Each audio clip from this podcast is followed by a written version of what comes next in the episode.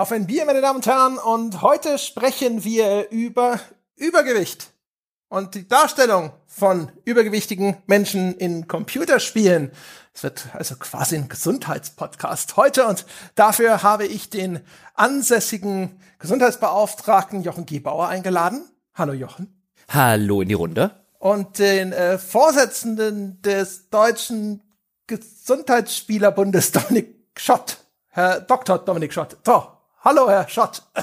Ja, exakt richtig vorgestellt. Hallo. Äh, Ja, hallo Sie, Sie waren ja noch, noch nie vorher in diesem Podcast und als Koryphäe auf diesem Gebiet äh, haben wir Sie extra als Gast eingeflogen. Ich bin der Einladung gerne gefolgt. Bin mal gespannt, was es jetzt hier wird. Bin ja, bin nicht vertraut mit den, mit den Bedingungen hier, aber ich glaube, wir werden eine schöne Das Diskussion ist super. Sie hatten auch noch nicht so viele Akademiker hier. Also, Äh, zuerst wait, Frage in die was? Runde, trinken Wir haben kein. wir Hast du, hast du mich gerade, hast du mir gerade den Akademikerstatus abgesprochen, Peschke? Wo, wo, bist du denn, an welcher Stelle, wann bist du denn Akademiker geworden? Über Nacht oder was? Wie? Äh, Ich, ich habe ja mal Universitäten von innen gesehen. Bloß weil ich keinen Abschluss habe, bin ich also kein Akademiker, oder was? Bist du so einer? Schon? Bist du so einer, der, der alles nur auf, auf, auf den fetzen Papier am Ende? Bist du Ja? auch wieder gestern über den Campus gelaufen und hast dich danach gefühlt, als sollte man dir eine Urkunde aushändigen? Du kommst, du kommst nicht mehr in meinen Elfenbeinturm, das kann ich dir aber sagen. Ja, wenn du das nächste Mal da bist, bleibt die Tür aber zu. Ja? Gieße ich vielleicht mal von oben meinen Nachttopf über dich aus, aber das ist auch alles. Es ist die Post von der ungarischen Online-Uni endlich gekommen. Ja, mein Professor-Doktortitel, ich habe sie schon gerahmt, ja. Von der aserianischen. ja, genau, von. Liara Tisoni University. ja. Genau. Nein, also hier. Aber gut, Dom, weißt du, wir als Akademiker, ja, wir müssen hier ja die, wir müssen hier die Akademikerfahne hochhalten. Das, das nimmt schon wieder hier Richtung an. Ich weiß gar nicht, wie wir da wieder rauskommen. Lass dich einfach treiben lassen. Nicht Doch, aus das dem ist so- Elfen, wie mit so einem. nee, nicht, Dom, nicht aus dem Elfenbeinturm rauskommen. Es ist schön da drin, nicht rauskommen zu den normalen Menschen. Ja, das ist gefährlich. Ich habe neulich so eine Doku gesehen, da ging es darum, wenn du in so einem reißenden Fluss bist, was du dann machen sollst. Du sollst dich auf den Rücken legen und so die Arme ausbreiten, damit du äh, alles, was frontal auf dich zukommt, mit den Beinen abbremsen kannst. Und dann sollst du eben mit diesen ausgebreiteten Armen flach, ja, möglichst flach auf der Wasseroberfläche, sollst du halt versuchen zu lenken in Richtung Ufer. So musst du das auch mit diesem Podcast angehen, Dom. Ich weiß nicht, ob ich diese Ruhe haben werde. Weder in dem reißenden Fluss noch hier. Ehrlich gesagt, ich, ich, ich trampel jetzt schon. Wir sind aber auch eher so ein, weiß ich nicht, so ein, wie so ein, auf so einer Mosel-Postkarte. Im, Im Moment sind wir sowieso noch im Nichtschwimmerteil. Ja, also insofern, Ja, wenn der Dom jetzt schon, Gewässer, wenn der Dom jetzt schon, leicht ja, brackig. wenn der Dom jetzt schon strammelt, werfen wir ihm lieber mal einen Rettungsring zu, für später. Ja, vielleicht hat er sowieso so, ich weiß, so eine Luftmatratze in, weiß ich nicht, in Einhornform oder so dabei. Liegt da ganz gemütlich drauf. Da weißt du, eine von den modernen, wo schon so Getränkehalter eingebaut sind. Ihr, ihr könnt mir ja alles erzählen. Ich bin tatsächlich nicht besonders bewandert, äh, was, was Pool und, und Flüsse und sowas angeht. Ist nicht mein Ökosystem. Ich bevorzuge die, die Berge oder, oder dichte Wälder. Aber wenn immer es um Flüsse geht, bin ich eigentlich raus. Mag ich nicht. Auch am See treffen im Sommer mache ich nicht. Ist nicht mein Ding. Bin jetzt, ich, früher war ich irgendwie voll scharf auf Meer. Inzwischen geht mir das auch nicht mehr so. Seen sind mir immer suspekt. Ich finde, Seen sind das suspekteste, was es an Gewässern gibt. Aber Zu viele Horrorfilme haben hier stattgefunden, aber, um das genießen aber, zu können, aber, finde aber, aber, aber Moment, in einem See kann dir nun wirklich wenig, will nicht sagen nichts passieren, das schaffen ja auch immer wieder Leute im Baggersee oder so zu ertrinken, aber im Vergleich zum Meer vergleichsweise wenig. Da lebt auch wirklich nichts drin, was es auf dich abgesehen hätte. Ja, äh, außer riesige Dinosaurier ja. in Schottland. Ah. Aber, aber so ein See ist mir suspekt, ja. Also, das hätte jetzt eine super Überleitung werden können wegen meiner Vorurteile gegenüber Seen. Seen sind halt viel mehr zugewachsen als so ein Meer. Da ist halt irgendwo überall so Schlingpflanzen, lalala und sowas. Ich traue ihnen nicht über den Weg. Wenn man in den See runtertaucht, dann wird das Wasser irgendwie immer so schnell kälter, weil es eben nicht so durchgemischt wird wie im Meer. Ja, da sieht man auch, also der, der See ist einfach trügerisch. Ja, das ist halt ein linker Vogel, so ein See. Ich mag am See auch nicht, dass der so unter sich bleibt. Also im Gegensatz zu so einem Meer, wo du immer so einen Zufluss hast an neuen, weiß ich nicht, Strömungen und Fischen und so, ist ein See immer so für sich. Das ist so ein bisschen das Dorf der Gewässer und das ist mir auch suspekt. Da findet kein Austausch statt. Das ist so hermetisch abgeriegelt. Wer weiß, was da alles so rumwuchert und mutiert. Das mag ich nicht. Ja, genau. Siehst du? Guck mal, Jochen. Wenn im See ein weißer Hai ist, ist der dann nämlich immer da. Ja, Wenn das ist im richtig. Meer ein weißer Hai ist, kann der morgen schon Das ist woanders richtig, sein. wenn er im See ist, ist er immer da und auch immer an der gleichen Stelle, also hauptsächlich, weil er ist dann nämlich tot. Irgendwo das Gerippe am Boden. Aber ich finde es ja toll, ihr Großmeere dort draußen, was eure Vorurteile gegen die armen Kleinen, das, das dörfliche, beschauliche Seeleben. Kapitän zur See ja, genau, gegen das, gegen das beschauliche Seeleben hier. Weißt du, wie auf uns Seeleute runtergeguckt wird. Ja, das finde ich ganz schlimm von euch, von euch Großmeernasen da. Ja, ja. Das ist auch einer der großen Konflikte in, in Zukunft. Seen versus Meere. Wenn die, wenn die, wenn der, der Meeresspiegel steigt, ja, und was mit dem armen Seenspiegel? Da steigt wieder nix. Das stimmt, ja. Wir, also wir bei uns im Yachtclub rümpfen auch immer ein bisschen die Nase, wenn wieder einer von diesen Seetypen durch die Tür kommt und meint, ja, aber der Bodensee ist groß und ich habe auch ein Segelschiff. da wird immer ganz viel gelacht hinten im, im Zigarrensalon, wenn die Tür zu ist. Also komm, du denkst doch auch immer noch, die Isar wäre ein Binnenmeer. Jetzt hör doch auf. So müsste ich ja überhaupt die Isar großartig wahrnehmen. ja, also bitte. Ich werde hier ab und zu zu Spaziergängen an der Isar gezwungen und dann läuft man da halt lang und denkt die ganze Zeit, es ist, ja, es ist halt ein Fluss. Ist immer noch da. Ist auch an der gleichen Stelle. Fluss. Ja, so, das waren jetzt wirklich die sinnlosesten sechs Minuten, die wir zum Einstieg eines Podcasts jemals vertrödelt haben. Ich bin stolz auf uns. Genau, da haben wir jetzt eigentlich schon mal ganz schön äh, vorgelegt. Eigentlich können wir jetzt die Füße hochlegen. Jetzt können wir sagen, was wir wollen. Das hat sich schon gelohnt. Wollen wir denn noch fragen, welche Flüssigkeit in unsere Gläser gewandert ist? Oder Ja, genau. lassen wir die Tangente aus? Nee, also ich finde schon. Ja, ich habe hier nämlich einen, einen Finnen Naturradler Oh. aus diesen diesen Bomben-Mega-Lieferungen von ah shit, da hat mir glaube ich zwischendrin im, im Forum glaube ich mal eine PM geschrieben, dass es von ihm war und jetzt habe ich schon wieder ich guck mal kurz dann nach. Es ist auf jeden Fall ein total tolles Finnen Naturradler. Ich hoffe, ich finde das jetzt Er schnell. hat, er hat auch übrigens mir eine PN im Forum geschrieben, der nach dessen Namen du jetzt auch äh, zurecht suchst, weil ich würde ihn ja wissen, aber ich sage ihn dir jetzt selbstverständlich nicht, um mir zu sagen, dass auch mein Finne von ihm sei und wissen wollte, ob es angekommen ist, dann nämlich deine Kommunikation mit mir, also du hast anscheinend mir nicht Bescheid gesagt, dass das von ihm ist. Ja, du hast nicht nur seinen Namen vergessen, du hast auch noch vergessen, mir Bescheid zu sagen. Weißt du, äh, von äh, meinem besten Freund Mhm. Oliver, dessen Namen ich nie vergessen würde.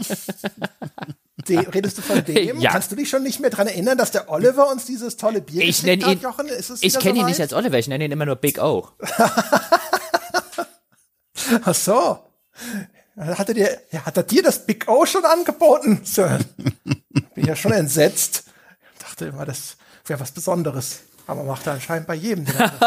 Ich äh, trinke übrigens, wie sich das für diesen Podcast gehört, ja, gesundheitsbewusst das total gesunde Dr. Pepper Zero. Oh, sehr schön. Mhm. Weil ich sehr bin gut. nämlich gerade, ich habe es ja schon mal erwähnt, ähm, in ja, so etwa anderthalb Wochen grob gerechnet. Wir rechnen mal positiv und der Rest von heute sozusagen fahre ich ja in Urlaub und dann geht es erstmal zwei Wochen nach Oberstdorf und in zwei oder zwölf Tage und in zwölf Tagen Oberstdorf habe ich vor, viel zu wandern. Ich habe vor, diverse Alpensattel zu überqueren mit äh, Hund und Kumpel Achim im Gepäck und deswegen bin ich gerade im Vorbereitungstrainingslager. Ja, zwei Wochen kein Alkohol, zwei Wochen gesund ernähren, damit auch die Wanderhose noch passt. Ja, in zwei Wochen. Kommt er hier in einen Podcast über Übergewicht mit einem kalorienlosen Mhm. Ja, Getränk. mit, aber mit, mit. Übergewicht. Ich habe tatsächlich ein bisschen mehr zu viel in den letzten Wochen. Ja, war schön draußen, so grillen. Ja, Du Scheiße. Jetzt entdecken sie dich, wenn du hinterm Rechen stehst. Arschloch. Ja, es sind tatsächlich ein paar Kilo zu viel auf den Rippen. Die will ich gerne noch äh, weghaben, damit ich auch im Urlaub hemmungslos schlemmen und trinken kann. Du musst den Haustierschlüssel wieder benutzen, anstatt einfach unten drunter durchzufließen. Der, der, du das, das, das ist, da hat er, da hat er, hast du wieder Marvel-Filme geguckt, hä? Das ist so frech wird. ja, ja, ja. Dumm. Ich mache jetzt Thin-Shaming, das ist das neue Ding. Ja, Untergewicht, Anorexie-Shaming oder wie? Stelle ich mir das vor? So klingt es ja bei dir. Ja, anorexisch wisst ihr noch nicht. Weißt du doch nicht? Weiß ich nicht, nee. Also, also wir müssen, mussten mal wieder das tägliche Kontrollfoto schicken, scheint mir, wenn ich Ah, sowas. Dom, höre. was trinkst du denn? Ja, danke. Ich habe gestern Abend, äh, ich hatte eigentlich mir einen Saft äh, gekauft, mehrere sogar, auch teilweise in Vorbereitung für die Folge hier, weil dass ich hier mal was Spannenderes als Wasser zu trinken habe. Und dann saß ich gestern äh, um, um halb ein Uhr nachts auf der Couch und habe nochmal eine Runde Mass Effect 2 gespielt. Nachdem ich jetzt den ersten Teil durch habe, spiele ich den zweiten. Und mich hat plötzlich eine solche Lust, also wirklich eine, eine, eine, also fast schon erotische Lust auf Säfte gepackt, dass ich zum Kühlschrank gelaufen bin und ich habe im Laufe der nächsten eineinhalb Stunden alles an Säften leer gesoffen, was ich hier habe. Also von, von Kiwisaft bis hin zu Orangensaft. Alles, was ich hatte und jetzt sitze ich hier wieder mit dem Wasser und ich weiß nicht, was da gestern los war. Ähm, mich hat diese Lust gepackt auf dieses besondere Geschmackserlebnis. Da habe ich mich richtig durchgetrunken durch mein Saftregal. Es war ganz, war auch traurig so ein bisschen. Äh, um, um, um ein Uhr, glaube ich, kam einer meiner beiden Kater kurz rein, hat geguckt und ging sofort wieder zurück ins Schlafzimmer. War ihm alles zu seltsam. Moment, Moment, Moment. Über was reden wir hier? Über so 150 Milliliter Smoothie-Pullen oder reden wir über richtige Saftkartons? Also ich habe getrunken zwei dieser Smoothie-Ampullen. Das waren, äh, du wirst vielleicht besser wissen als ich, das sind nicht die, also sind keine 05, sind auch keine 03. Es werden wahrscheinlich diese kleineren sein, die du beschrieben hast. Und aber auch ein Liter nochmal so eine Saftflasche habe ich getrunken. In eineinhalb Stunden ging okay. alles rein in den Korpus. Ja, da warst du halt einfach wahrscheinlich dehydriert. Dann sagt ja, der Körper, Elektrolyte, Dom, bitte jetzt. Was er nachher nicht mehr war, war unterzuckert. ja. Weil, Fun Fact, so Fruchtsäfte sind ein, ein echt guter Weg, um, um an Gewicht zuzulegen, wenn man das damit übertreibt. Ja, ja. Da steckt halt wegen der Fructose und so weiter. Also die sind, das sind richtige, richtige dicke Bomben. Ich meine, ist immer noch besser als zwei Flaschen Cola zu trinken, aber das ist ja nicht die Alternative, hoffe ich. Total, ja, stimmt. Also ich habe mich auch nicht gut gefühlt, aber es war wirklich so ein, so ein Verlangen und das habe ich dann damit befriedigt, weil ich dummerweise auch die Sachen da hatte. Das war ein bisschen arg. Ich finde es, seitdem wir, wir haben ja jetzt in letzter Zeit so diese, diese modernen Orangensäfte die jetzt so ein bisschen mehr wie die Dinger in den USA schmecken, so dieses Innocence und so, wie diese Marken mhm. so heißen. Wisst ihr, was ich meine? Mhm.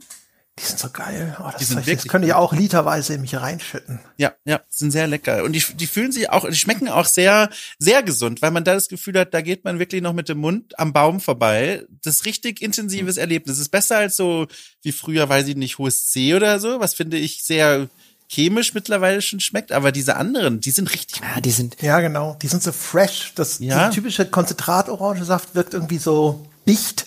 Ja, halt Brand, brandgefährlich. Ich habe mir tatsächlich mal mit Säften mehrere Kilo Übergewicht angetrunken. Wie als ich aufgehört habe, ja, als ich aufgehört habe zu rauchen, hat bei mir total, ich habe ja echt viel geraucht, was total ein paar Wochen lang geholfen hat, war halt viel trinken und ähm, dann habe ich halt, weil, weil irgendwie so mehr als zwei Flaschen Wasser oder so pur, ähm, finde ich am, am Tag sind auch schwierig. Und dann habe ich mir halt meistens Säfte gekauft und habe das halt gemixt. Und dann habe ich halt relativ viel gemixt und relativ viel getrunken. Und wie gesagt, war super zum mit dem Rauchen aufhören, aber so, so drei Flaschen Saft am Tag oder so, die gehen echt auf die Wampe. Mhm.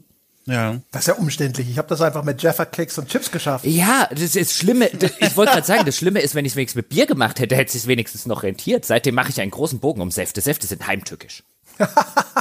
sie sind wie Seen, würdest du sagen? Nein, sie sind überhaupt nicht wie Seen. Ja, sie sind auch nicht tief, sie machen nur Fett. Man müsste den Kram halt selber machen, aber dann hast du diesen Mixer, den du anschließend sauber machen musst, das ist auch doof. Mixer sind immer sehr schwierig sauber zu kriegen. Ja, vor allen Dingen, ich hatte, ich hatte, aber das muss ich nochmal nachlesen. Ich habe mal irgendwo gelesen, dass Fructose in der, in der ausgepressten Variante tatsächlich problematischer ist, als wenn sie in der Frucht ist. Warum auch immer. Da gab es eine interessante Erklärung dazu. Weiß aber nicht mehr, wo ich das gelesen hatte.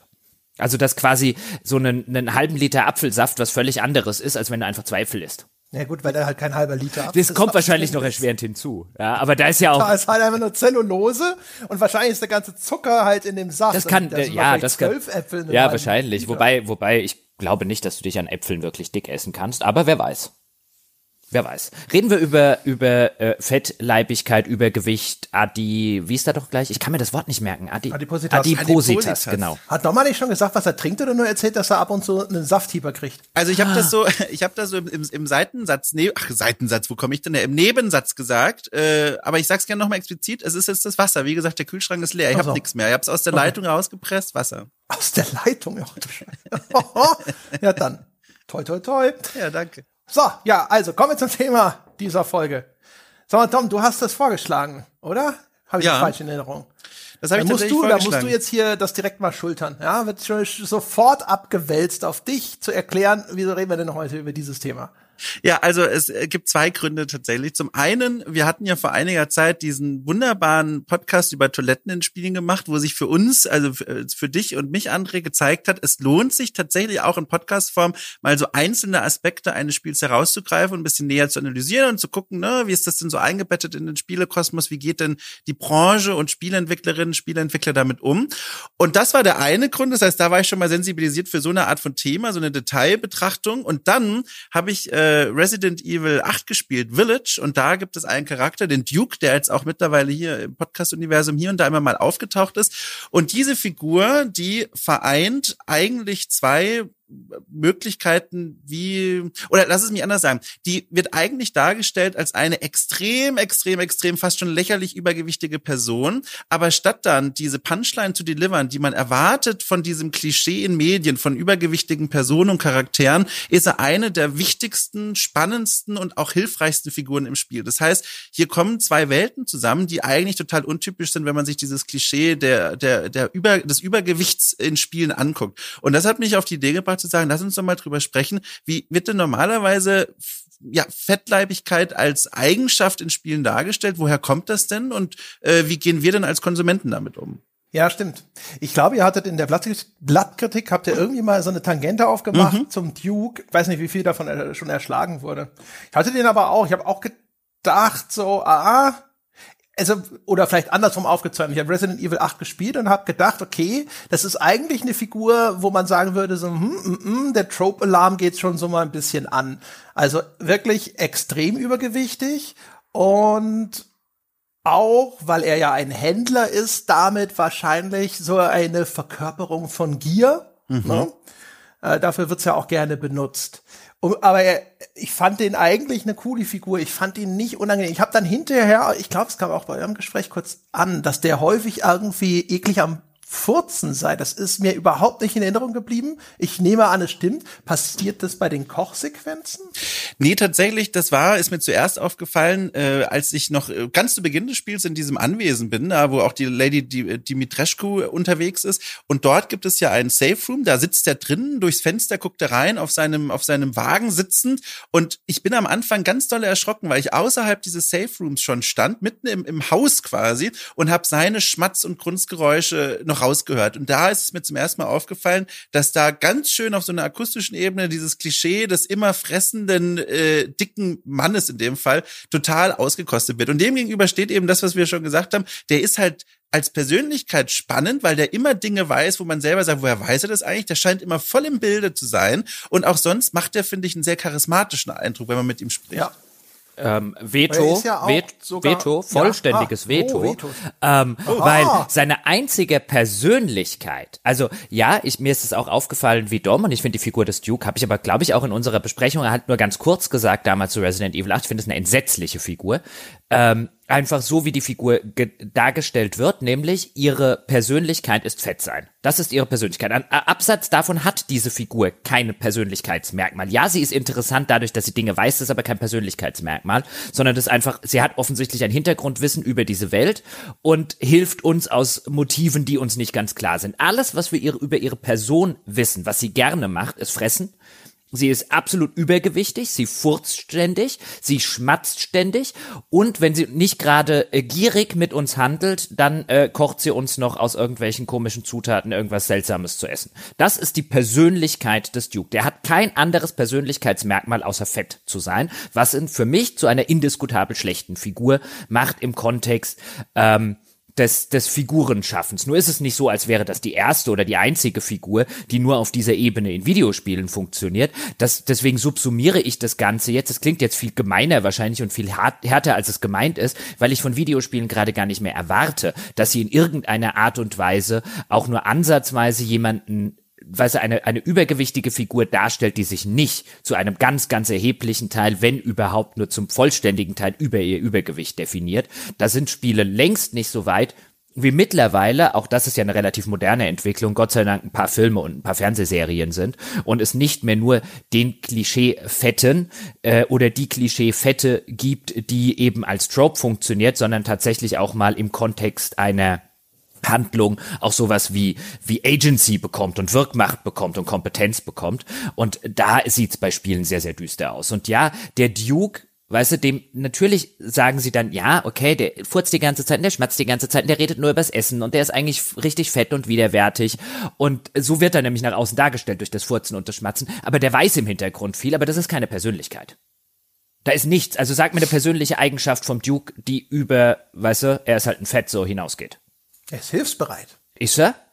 Als, als, was, was ich halt daran so interessant finde, vielleicht ist Persönlichkeit, also gar nicht so die Kategorie, die ich da im Kopf hatte, als ich gesagt habe, dass ich den für eine interessante Figur halte und für eine, die eben bisschen diesem Klischee zuwiderläuft. Weil wenn man guckt, womit man normalerweise fettleibige Charaktere oder übergewichtige Charaktere in einem Spiel verbindet, kommen oft so Dinge auf wie ähm, keine oder mangelnde Selbstdisziplin, auf irgendeine Art und Weise verdorben. Und das sind Dinge, die er eben nicht zeigt. Er, er wirkt für mich, als ich das gespielt habe, wirkt er, wie, so ein, wie so ein, sorry wie so, wie so jemand, der die Fäden in der Hand hat, der, wie gesagt, immer mehr weiß als wir, der auch an den richtigen Orten immer auftaucht. Also Eigenschaften, die eben diesem Klischee zuwiderlaufen. Und deswegen, also ich halte ihn jetzt auch nicht für eine Idealfigur, aber ich finde ihn so spannend, weil da so, so Gegensätze zusammenkommen, die man in diesem Erscheinungsbild eigentlich selten sieht. Ich finde, äh, ja, ich verstehe, was du meinst, aber ich finde jetzt ist kein, kein, ähm, gängiges Klischee des, des Fetten, dass er nicht irgendwelche Fäden in der Hand haben kann. Also das, was du gesagt hast, zum Beispiel,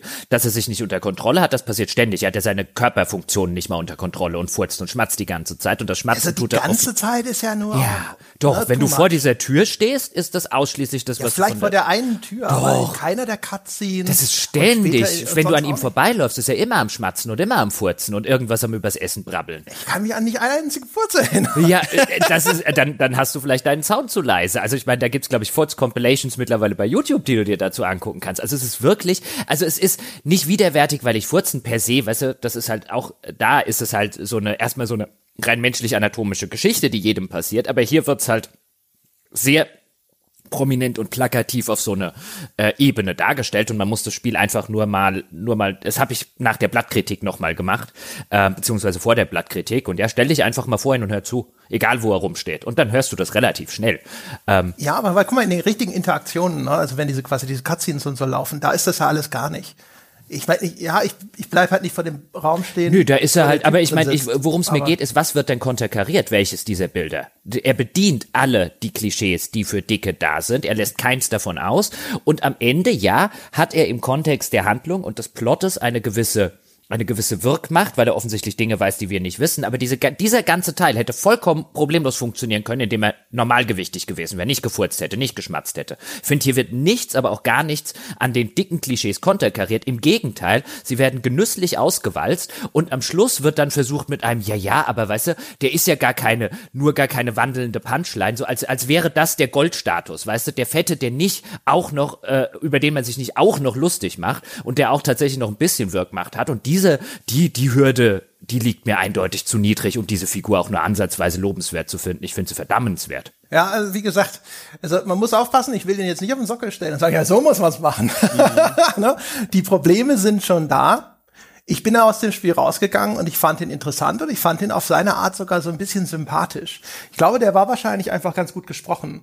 Der, der thront immer über dem Spieler, finde ich. Der ist ja immer, auch wenn er in seinem komischen Kramer-Waggon da hockt oder sowas, der ist immer auf so einer erhöhten Position, spricht so zu dir runter, hat auch so etwas Abgehobenes. Ich fand ihn nicht unbedingt arrogant, aber er wirkte so ein bisschen auch wie so ein, Entrückt. ein Regent oder ja, oder jemand, der halt so, ach, Kind, ne? Wie, wie jemand, der zu so einem dummen Kind ab, redet, so ein bisschen, ab, aber eben nicht boshaft. Da, da bin ich ne? ja. Sondern eher so Da bin ich ja dabei, aber all das. Die Klamotten von ihm sind zum Beispiel auch teils, teils zum Beispiel, aber wenn er in dem Schloss sitzt oder sowas, es gibt ja das in dem Wagen, da hängt dann unten so ein bisschen hier gewellter Bauch heraus. Aber die Klamotten da, die er hat zum Beispiel, da hat er eine gewisse, ne, so eine gewisse Eleganz zum Beispiel. Und ich finde ihn nicht abstoßend inszeniert. Also die gewisse Eleganz. Ähm, er hat, er trägt halt viel zu klein, viel zu kleines Hemd, auch da typische Darstellung und da hängt nicht nur ein bisschen Bauch raus, sondern ist so eine richtige fette, schwabbelige äh, Wampe, die halt mittlerweile schon das Hemd, das er anhat, gesprengt hat, das die Überbekleidung.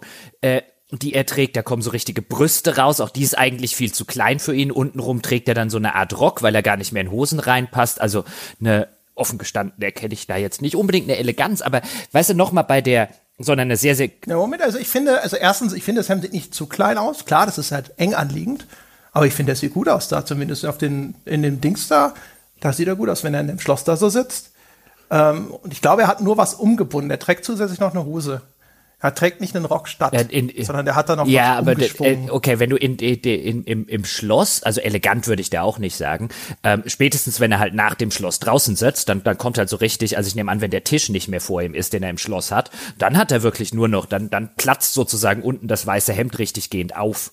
Vielleicht wird er auch tatsächlich übergewichtiger im Laufe des Spiels. weil er ja so viel futtert. Nee, du triffst ihn zuerst in dem Wagen und dann geht er ins Schloss und dann geht er wieder raus. Genau, ich kenne ihn jetzt, ich habe halt ein Bild von draußen im Wagen nach dem Schloss quasi. Und dort wirkt genau, er sogar noch ja, genau. dicker. Und das ist das Einzige, wo man so ein bisschen die Stirn runzelt, ist halt diese raushängende Wampe, wenn er in, in ja, dem Wagen und die draußen und die die Brüste, die mit dem viel zu dicken Hemd und den den wie gesagt den den Rock, weil er keine Hose. Also ich finde das eine Darstellung, die die ist die ist einfach die die strotzt vor Klischees, aber jetzt mal unabhängig von der von der entsetzlichen äh, äh, plumpen infantilen Darstellung von dem Duke, wie ich finde, ist es halt ein diese ganzen positiven Eigenschaften, ja, die sehe ich auch so. Der ist übrigens fantastisch vertont, aber nichts davon braucht mhm. diese klischeehafte äh, äh, dicken Darstellung. Der hätte genauso mit einem Normalgewicht funktionieren können. Dieses Dicksein ist nicht dafür da, dass er irgendetwas dadurch gewinnt, sondern dass man sich über, dass man dicke Klischees machen kann, wie Furzen, wie Fett. Guck mal, wie widerlich der aussieht. Und das ist halt das, was ich. Ihr habt kein Problem damit, wenn jemand sehr übergewichtig in Spielen dargestellt wird, auch wenn das vielleicht teilweise auf so eine Art und Weise dargestellt wird,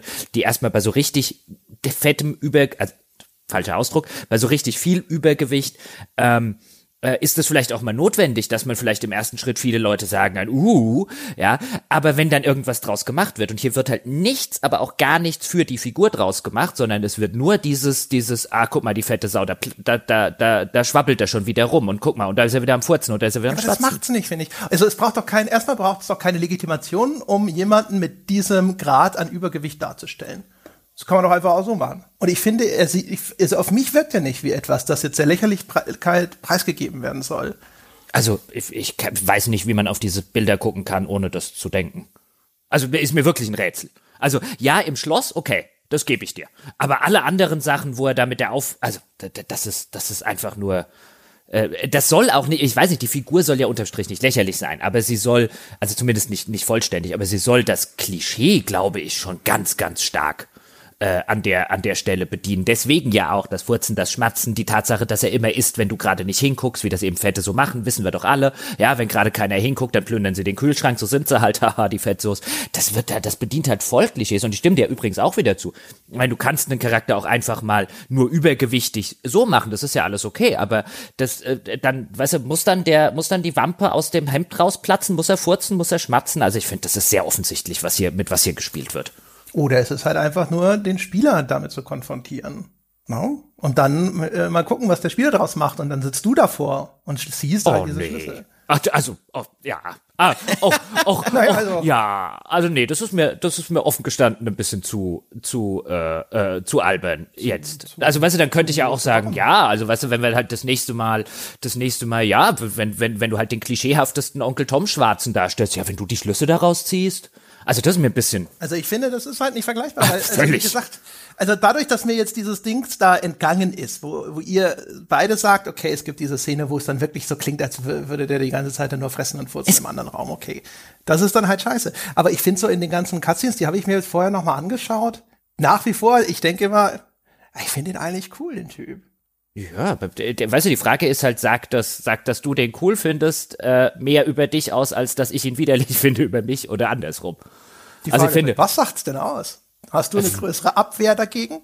Nee, wieso? Ich habe Abwehr gegen, ich habe nicht Abwehr gegen, gegen gegenübergewicht. Wie sollte ich? Weißt du, das ist, das ist genau der Teil dieser Diskussion, den ich halt albern und idiotisch finde, weil das hat, da, wenn ich damit kritisiere, nee, nee, du hast den gerade aufgemacht. Wenn ich kritisiere, du hast gerade gesagt, was sagt es denn über uns nee, weil, aus, dass wir das so empfinden? Ja, ja, weil du, weil du das Fass aufgemacht hast mit einem, was sagt es denn über dich aus, wenn du diese, wenn du diese, äh, äh, äh wenn, wenn, wenn bei mir immer nur dieses Schmatzen und so weiter. Ich habe mir das nicht ausgedacht, weißt du, ich habe den nicht schmatzen lassen, ich habe den nicht, ich habe den nicht äh, dargestellt, ähm, wie ich ihn hier gerade, wie ich ihn hier gerade vor mir sehe. Ich lasse den nicht die ganze Zeit furzen, wenn der Spieler an ihm vorbeiläuft.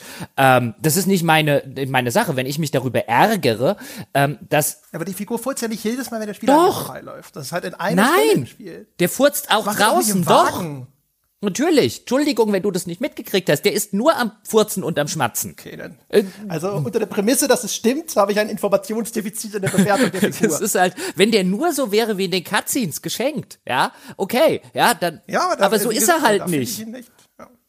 Also ich finde, also Resident Evil 8, dieses Charakterensemble, das besteht ja sowieso nur aus, wie es ja auch das Spiel selber nennt, aus Freaks, also aus Figuren, die alle in irgendeiner Art von extrem gewandelt sind. Wir haben diese sechs Meter große Frau, wir haben die, die, die, die Puppe, die in der Luft schwebt, Horrorpuppe, wir haben ein Monster, das irgendwie an einer Mühle im, im Sumpf auf seine Opfer wartet und völlig missgestaltet ist, so wie es das Spiel will. Und es gibt halt diesen Händler und der muss sich ganz offensichtlich diesem Design, dieser Designphilosophie beugen.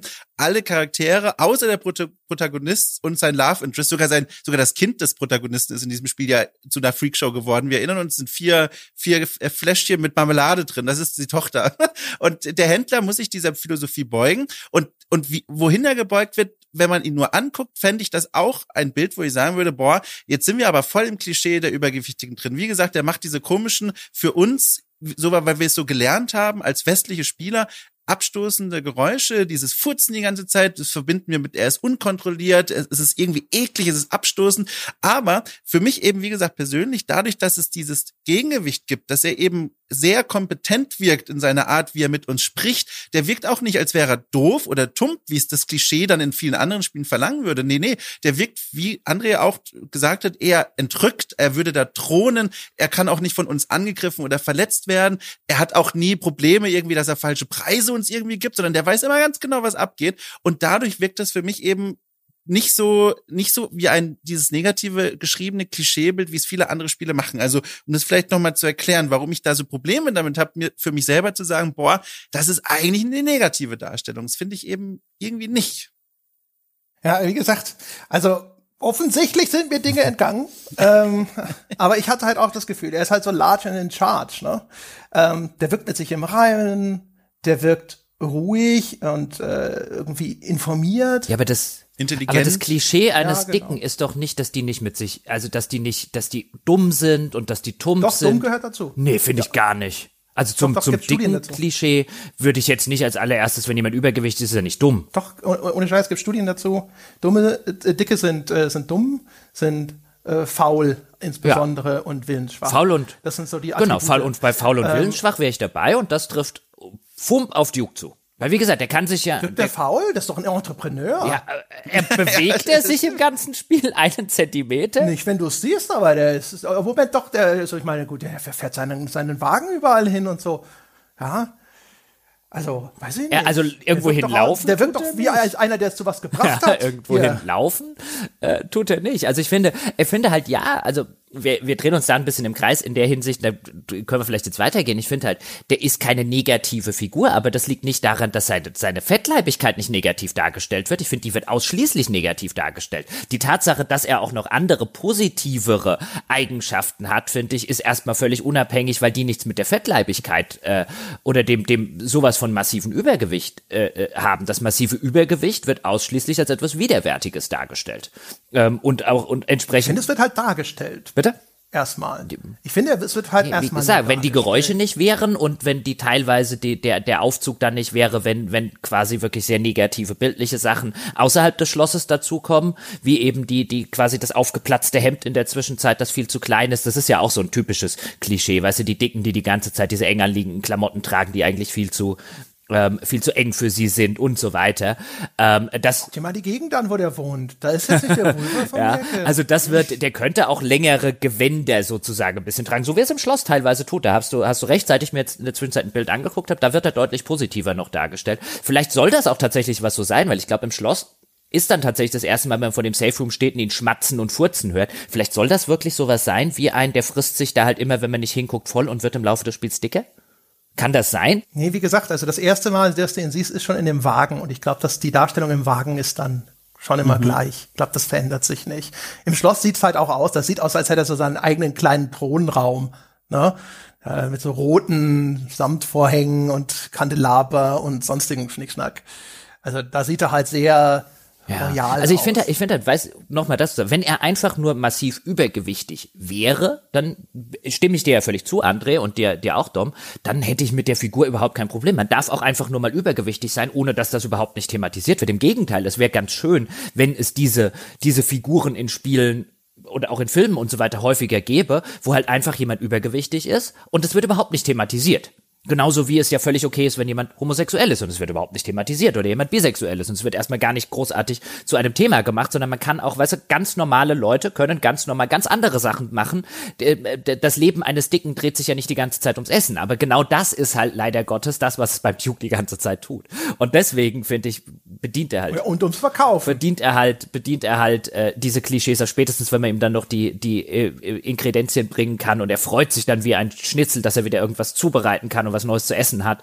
Äh, ja, also es ist nicht die schlimmste Figur, aber ich finde, äh, genau an der Stelle, finde ich, sieht man halt, wo, wo sich der öffentliche Diskurs meines Erachtens nach auch, auch äh, nicht, nicht wirklich darum dreht, weil es dann häufig dann eben sowas kommt wie ein, ja, aber weißt du, ist ja nicht nur das und ja, und dann das bisschen Geschmatze und so. Und ich würde mir halt einfach mal wünschen, dass es ein Spiel gäbe und mir, ich habe mir extra überlegt, euch ist ja vielleicht was eingefallen, gibt es ein Spiel, in dem ich ein, einen übergewichtigen, nicht klischeehaften Charakter habe?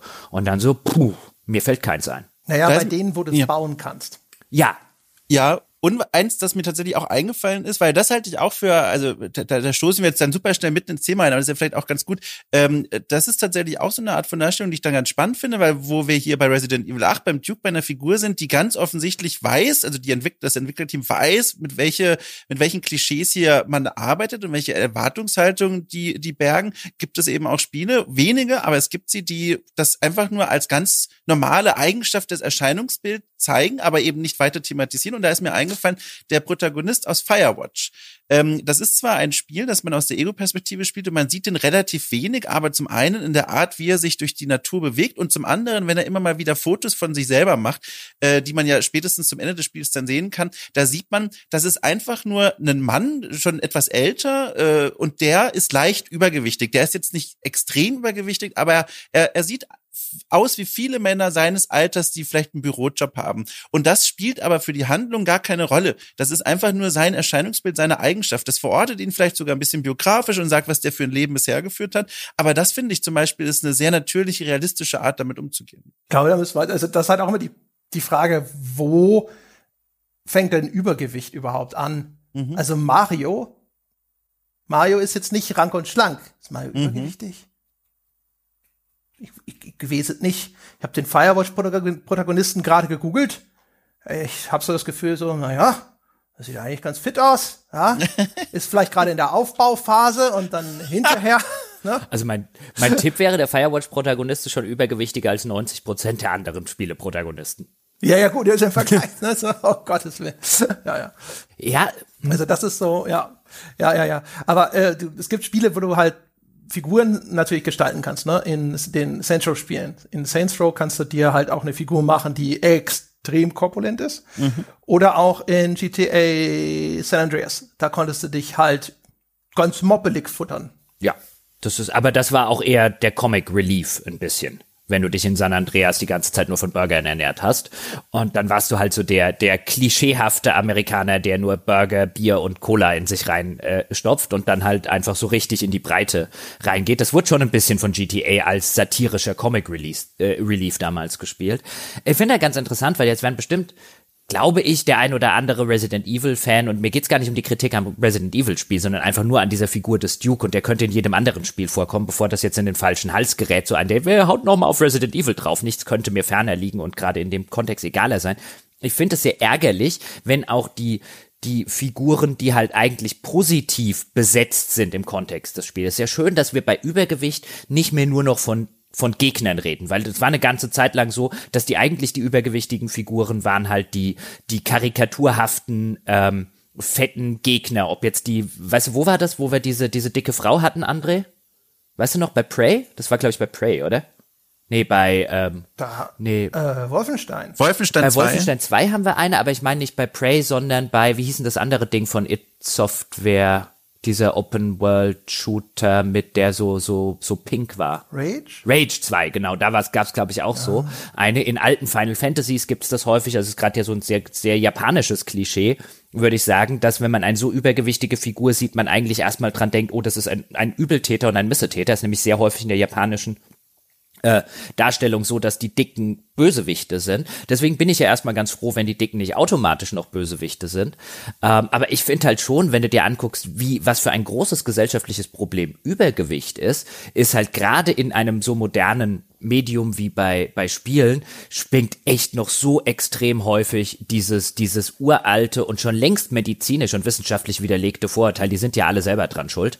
Ähm, das schwingt halt noch sowas von extrem in dieser ganzen Debatte äh, so ein bisschen mit. Und die Wahrnehmung dort draußen, nicht nur, dass das ein gesamtgesellschaftliches Problem ist, sondern dass das letztlich wahrscheinlich, es wird nicht mehr lange dauern, eigentlich ist es ja schon passiert, eine Erkrankung ist und über die man sich vielleicht lieber nicht lustig machen sollte. Auch da jetzt wird Ausnahmen geben, aber wenn du, wenn du halt im, im westlichen Rahmen schon ein weit über die Hälfte glaube ich, der deutschen Männer ab einem gewissen Alter ist übergewichtig oder massiv übergewichtig. Das geht halt schon längst über. Da laufen ein paar Leute rum und ein paar Männer oder ein paar Frauen rum, die haben sich einfach nicht so richtig im Griff. Da läuft es halt längst drüber hinaus, auch wenn du dir anguckst, weißt du, Lebensmittelindustrie, nicht deklarierte Geschmacksverstärker, die dick machen und so weiter und so fort, was da halt für die ganze Religion rum, rund um Ernährungen und so weiter, was da halt für eine für für ein für ein gesellschaftlicher äh, äh Schwanz hinten dran hängt. Und dann hast du halt diese Darstellung in Medien und gerade in, in Spielen, die hängen hinken da echt noch hinterher, wo man die ganze Zeit echt denken würde, ein, okay, denkt ihr wirklich, Dicke sind einfach nur die Leute, die halt jeden Tag acht Big Macs essen,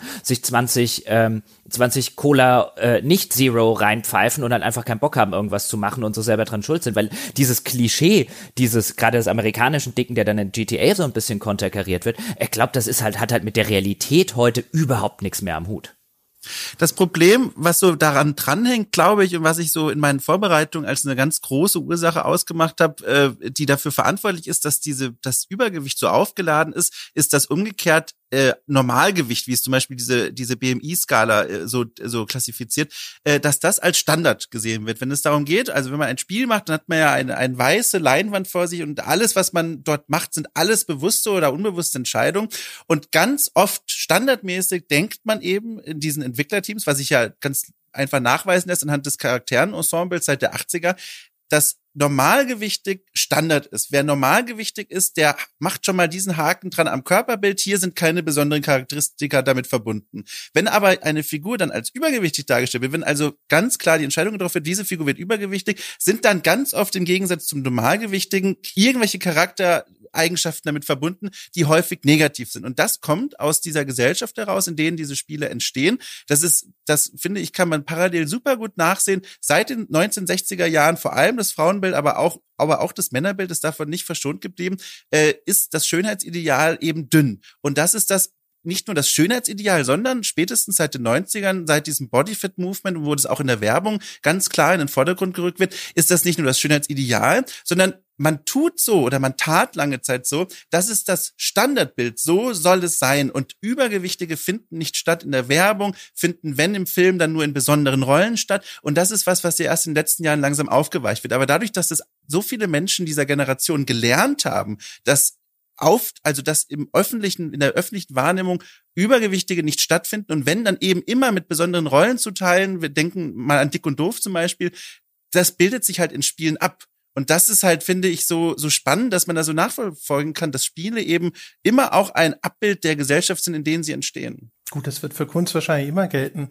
Ja. Boah, das war jetzt so viel Holz. Eine Frage erstmal, weil ich habe gelernt, man muss mit diesen Angaben, weil du es vorhin erwähnt hast, Jochen, mit so und so viel Prozent gelten als Übergewicht. Die muss man sehr, sehr vorsichtig sein, weil viele Studien eben den BMI mhm. als Basis nehmen und der ist halt ein sehr unscharfes Tool. Mhm. Deswegen kommen meistens viel zu hohe Prozentsätze raus.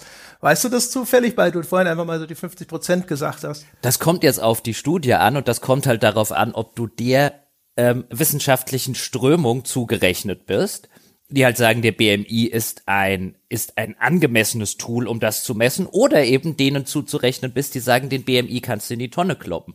Und auch da existiert ja gar kein Konsens. So, die ersteren sind schon wissenschaftlich nicht mehr glaubwürdig, weil man hat das äh, überprüft und der BMI ist, glaube ich, zu ungefähr so 30 Prozent oder sowas, geht es, geht es fehl, weil der BMI halt nicht äh, unterscheiden kann zwischen 15 Kilo Muskeln und 15 Kilo irgendwas anderes. Das ist richtig, aber ist halt die Frage, kommst du bei 30 Prozent raus? Also da, ich habe mich vor einigen Jahren, als ich mal echt ein paar Kilo runter machen musste, habe ich mich mal ein bisschen näher mit äh, äh, Ernährung beschäftigt und allem, was man darum weiß. Und insbesondere, weil ich halt wissen wollte, was wissen wir denn wissenschaftlich halbwegs fundiert tatsächlich über Ernährung. Also wenn ich jetzt was abnehmen will, was ist denn, was ist denn vernünftig und was ist halt einfach irgendwie Esoterik, Religion und so weiter. Weil wenn man da jetzt einfach drauf guckt und sagt, was soll ich denn machen, ja, dann gibt's ja die Weight Watchers und es gibt Low Carb und es gibt Low Fat und es gibt die ausgewogenen und es gibt Paleo und meine Fresse, was es dort nicht noch alles gibt. Was ist denn vernünftig von der Art und Weise? Weil ich will ja mit meinem Körper auch keinen Raubbau äh, betreiben. Und jetzt kann ich, will ich natürlich nicht beurteilen, dass ich mich da so tief eingelesen habe habe, wie dieser äh, Bas Kast, der Journalist, der dann ein paar Jahre später diesen Ernährungskompass geschrieben hat. Aber ähm, bei mir kam schon äh, äh, damals was ganz, ganz ähnliches dabei raus. Dass erstens, es ist erstaunlich, wie wenig wir über Ernährung und so weiter und diese ganzen Sachen tatsächlich wissen, angesichts des ganzen vermeintlichen Wissens, was da draußen ist. Es gibt erstaunlich wenig tatsächliche äh, unabhängige, insbesondere Studien dazu, die nicht irgendwo an der Lebensmittelindustrie und so weiter dranhängen. Und das wenige ähm, was man tatsächlich wissenschaftlich sehr gesichert weiß, widerspricht auch noch hoffentlich äh, äh, öfters dem, was irgendwo so in einer in einer Gesellschaft so als breite quasi Nahrungsmittelkonsens angeht. Also es gibt ja so eine deutsche Gesellschaft für Ernährung und ähm, die ja auch irgendwo an, der, an einem Ministerium, glaube ich, so ein bisschen mit dranhängt. Und bei der sind schon einige Sachen, wo man sich sagt, also dafür gibt es einfach keinerlei Hinweis. Aber da sitzen halt auch Ärzte, da sitzen ähm, sogar haufenweise Ärzte, Ernährungsberater, Leute, die das halt auch wissenschaftlich gemacht haben. Ich will jetzt um Gottes Willen nicht sagen, ein, ich weiß das alles besser als die, aber dann stellst du dich hin und sagst, was ist denn da eure Studienlage? Darf ich das mal sehen? Und dann ist da einfach nichts. Und das ist total interessant in diesem ganzen Ernährungskosmos, wo ich selbst als Geisteswissenschaftler sage, es ist total interessant, wie wenig Datenlage es hier gibt und wie wenig Faktenlage und Studienlage. Und die, die es gibt, sind halt, wie gesagt, häufig dann ähm, eben auf, auf Seiten zum Beispiel von der Lebensmittelindustrie gemacht und es sind mit halbwegs Vorsicht zu genießen. Deswegen ist halt auch so eine Frage ein, kann man auf den BMI was geben oder nicht? Ich würde sagen, also meines Wissens nach, weißt du, es gibt auch durchaus Ärzte, die nicht doof sind, nicht auf den Kopf gefallen sind und nicht ideologisch verbrämt sind, die halt sagen, doch, doch, der ist als erstmal als Tool schon ganz brauchbar. Dann gibt es andere, die sagen, um Gottes Willen, tu den weg. Ja, vielleicht für dich, ne? Als Studientool, wenn jetzt selektiert wird, dafür ist er halt gefährlich. Also auch, weil, also was, was, ich habe das jetzt vor der Sendung auch nochmal nachgelesen, also was gesagt wird, den kannst du vielleicht als einen Marker nehmen, aber nicht als einzigen. Es gibt dann immer so schöne Schlagzeilen, auch in den USA seien irgendwie 70 Prozent der erwachsenen Männer oder sowas übergewichtig. Und das geht aber meistens dann eben auf irgendwelche Erhebungen zurück, die eben allein auf den BMI gründen. Es gibt zum Beispiel auch, selbst wenn der BMI jetzt nur erfassen würde oder unterscheiden könnte, das ist jetzt wirklich tatsächlich Leute, die halt halt Körperfett haben, ne, und du rechnest die Leute raus, die halt einfach sehr viel Muskeln aufgebaut haben. Es ist auch zum Beispiel äh, ein Unterschied, wo hast du denn dieses Fett hinterher angesammelt? Da gibt es welche, die sind gesundheitlich relevanter und da gibt es andere Sachen, die sind vielleicht nur eher ästhetisch relevant. Und aber bei den ganzen Schlagzeilen geht es ja meistens um eine Krise im Gesundheitssystem. Ja, ja. Ja, also ich, ich, ich persönlich würde schon glauben, diese über 50 Zahl stimmt, aber es ist halt die Frage, wo du die, wo du, wie gesagt, wie du, wo du den Maßstab ähm, anlegst. Also mein meine Vermutung wäre, ohne da jetzt genaueres zu wissen, es gibt erheblich mehr Leute, die 15 Kilo zu viel Fett als Muskeln mit sich rumtragen. Die gibt es auch.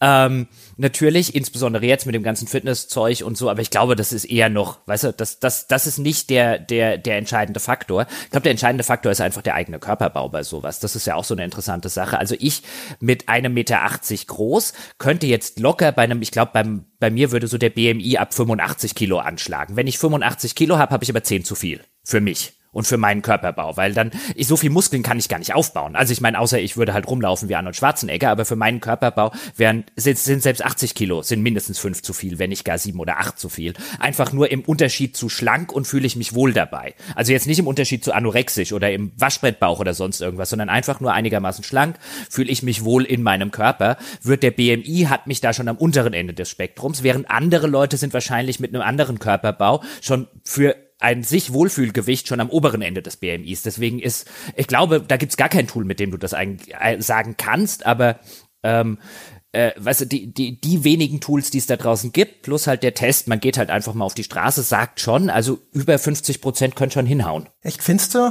Wenn ich so auf die Straße schaue, dann also was ist denn übergewichtig? Ne? Also es, man stellt, das ist halt, glaube ich, das Ding man möchte sich vorstellen, dass der Punkt, ab dem der BMI sagt, das ist jetzt übergewichtig, das müsste irgendein Gesundheitsding sein. Also, dass er sagt, okay, ich stelle mir vor, ne, jetzt äh, im, im Mittel oder so, Leute, die diesen BMI-Score erreichen, die haben, keine Ahnung, so und so viel Körperfett, was auch immer, ja, und das ist ungesund. Das dürfte ja wahrscheinlich das einzige Kriterium sein. Unser Eins geht ja dann wahrscheinlich auf die Straße und sagt, da vorne, zu dick, das ist übergewichtig, oder? Ja, wobei, also ich sage jetzt mal, wenn du Übergewicht beurteilst, also jetzt nicht im Sinne Fettleibigkeit, ich meine, jemand, der halt massives Übergewicht hat, Adipositas, ähm, das ist halt auf den ersten Blick in der Regel halt einfach erkennbar. Das ist ja das Unglückselige an so einer Erkrankung, ähm, äh, dass die einem halt quasi ins Gesicht geschrieben steht, jetzt vielleicht im Gegensatz zu manch anderer Erkrankung ähm, und deswegen sofort stigmatisiert werden kann ich finde schon, weißt du, wenn ich jetzt sagen würde, weißt du, André, das letzte Mal, als ich dich gesehen habe, hast du nicht fettleibig gewirkt, um Gottes Willen, aber ich glaube schon, wenn ich dich angucke, dass da ein paar Kilo zu viel auf den Rippen sind. Das ist ja auch nicht schlimm. Ja, aber mit, nach welchem Kriterium? Ästhetisch oder medizinisch? Mein Tipp wäre, es wäre schon beides. Also dein Arzt würde wahrscheinlich auch nicht sagen, dass ein paar Kilo runter wären schlecht für dich medizinisch. Aber wie gesagt, das wäre halt nicht Fettleibigkeit. Also ich habe jetzt unter Übergewicht ist erstmal sind halt ein paar Kilo zu viel drauf und wäre aus mehreren gesundheitlichen Gründen jetzt nicht lebensnotwendig, wahrscheinlich besser, wenn sie weg wären. Aber es ist halt die Frage, weißt du, ab wann problematisierst du Übergewicht? Das ist ja die nächste Frage, weißt du, nachdem du erstmal gesagt hast, hier haben wir es, ab wann ist es denn ein Problem? Ja, wie gesagt, also eigentlich das einzig logische Kriterium erschien mir halt eine medizinische Indikation, dass man sagt, okay, ab hier äh, wird das wirklich gesundheitsschädlich oder gefährdend, ja, und auch halt jetzt nicht irgendwie erst an der zweiten Nachkommen ja, Also dann, dann würde ich auch da wieder bei dem, was ich weiß, tippen, dass dir wahrscheinlich sehr viele Ärzte, wenn sie eh, wenn sie ehrlich zu dir sind, sagen, das beginnt halt schon, wenn du, was weiß ich, eigentlich so einen kleinen Bauchansatz vor dir rumschleppst, weil da weiß man mittlerweile relativ ganz gut, dass gerade dieses Subkut, also dieses Bauchfett, gerade wo Männer das sehr gerne ansetzen, dass das das Herzinfarktrisiko tatsächlich signifikant erhöht, wobei jetzt signifikant wahrscheinlich auch da erstmal, wenn du wenig mit dir rumträgst, der Unterschied zwischen, was weiß ich, zwei Prozent und drei Prozent ist, aber äh, statistisch gesehen ist es halt schon signifikant. Dazu kann ich nichts sagen. Dazu weiß ich nichts. Dom. Ja, ich überlege, ich höre da begeistert zu und überlege, wie wir von dort wieder in diese in diese Spielkulturrichtung kommen. Vielleicht Ach so, ein, dann ein, bevor du das tust, ich will noch eine Ergänzung machen und zwar, ja. vorhin Jochen gesagt hat, äh, hat äh, auf Faktor äh, angeboren oder Erkrankung ja. äh, dürfen nicht ausblenden. Es gibt vor allem noch eine ganze Reihe andere Faktoren, wo es auch nicht die Schuld der Leute ist. Äh, Armut, wichtiger Faktor zum Beispiel.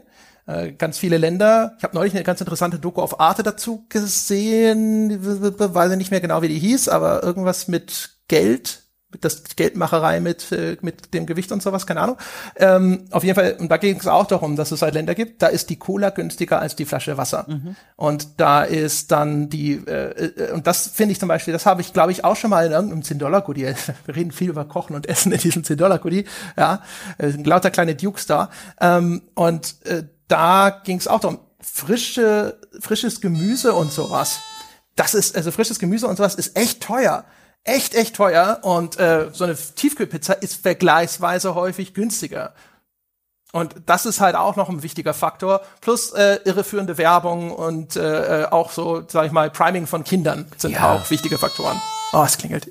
Also ich frage mich ja immer, warum der André nicht endlich mal seine Klingel auf sein Handy umlegt. Aber meine Güte, ja, es muss Spaß machen, äh, weil da könnte er auch unten, könnte er auch schon aufmachen und so. Das gibt ja heute, gibt ja heute viele Möglichkeiten. Aber André hat natürlich vollkommen recht. Also ich wollte auch um Gottes Willen nicht den Eindruck erwecken. Im Gegenteil ähm, dass es irgendwie äh, nur so ein paar Faktoren gibt und der Rest ist irgendwie selbst gemacht, sondern im Gegenteil. Ich glaube, wenn man sich heute die, die gesamtgesellschaftliche Entwicklung und alles anschaut, dann muss man erstmal zu dem Punkt kommen. Ich glaube, der ist für die Diskussion heute auch wichtig und mir zumindest ist er sehr wichtig, auch bei der Darstellung von Übergewicht, gerade weil es da häufig noch diese Klischees bedient. Ja, die sind ja dauernd am Essen. Die können sich ja nicht äh, die, die, die sind zu faul, die, die können sich nicht beherrschen und so. Und das kommt eben, finde ich, beim Duke durchaus zumindest zu teilen eben mit diesem offensichtlich, kaum ist die Tür hinter uns zu, fängt er an, irgendwas zu essen. Das bedient ja, geht ja genau in dieses Klischee rein. Und das finde ich halt so schädlich, weil natürlich gibt es diese Faktoren auch, aber diese Faktoren kommen nicht aus dem Nichts. Also man weiß ja heute zum Beispiel relativ gut, was so Insulinspiegel zum Beispiel angeht.